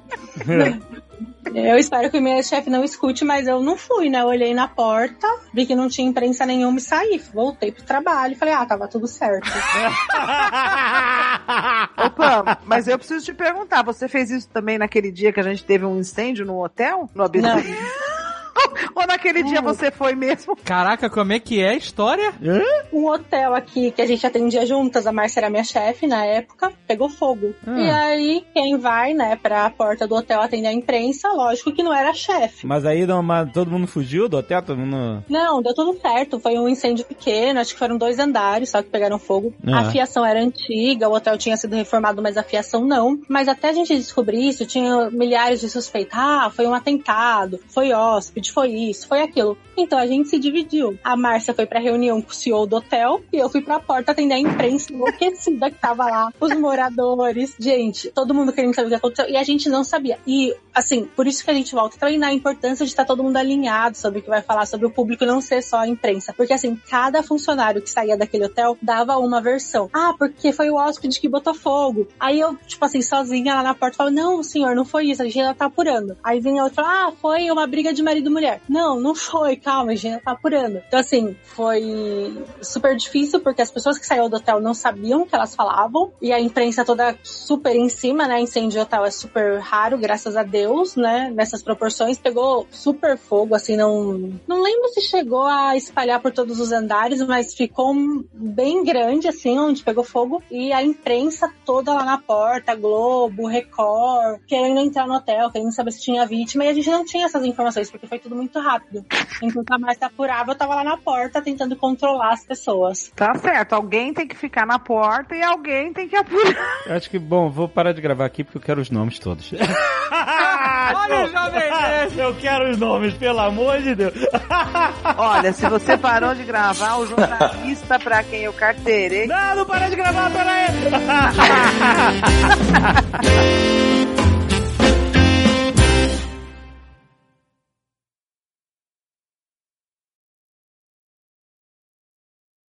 Eu quero perguntar sobre algumas histórias, porque vocês lidam com cinema e muitos desses artistas. Para de comer no microfone, maluco. A- afasta o microfone. É, é outros times, lembra que na época que eu comia no microfone?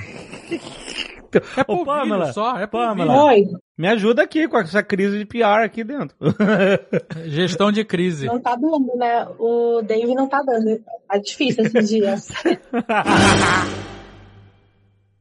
Este Nerdcast foi editado por Radiofobia, podcast e multimídia.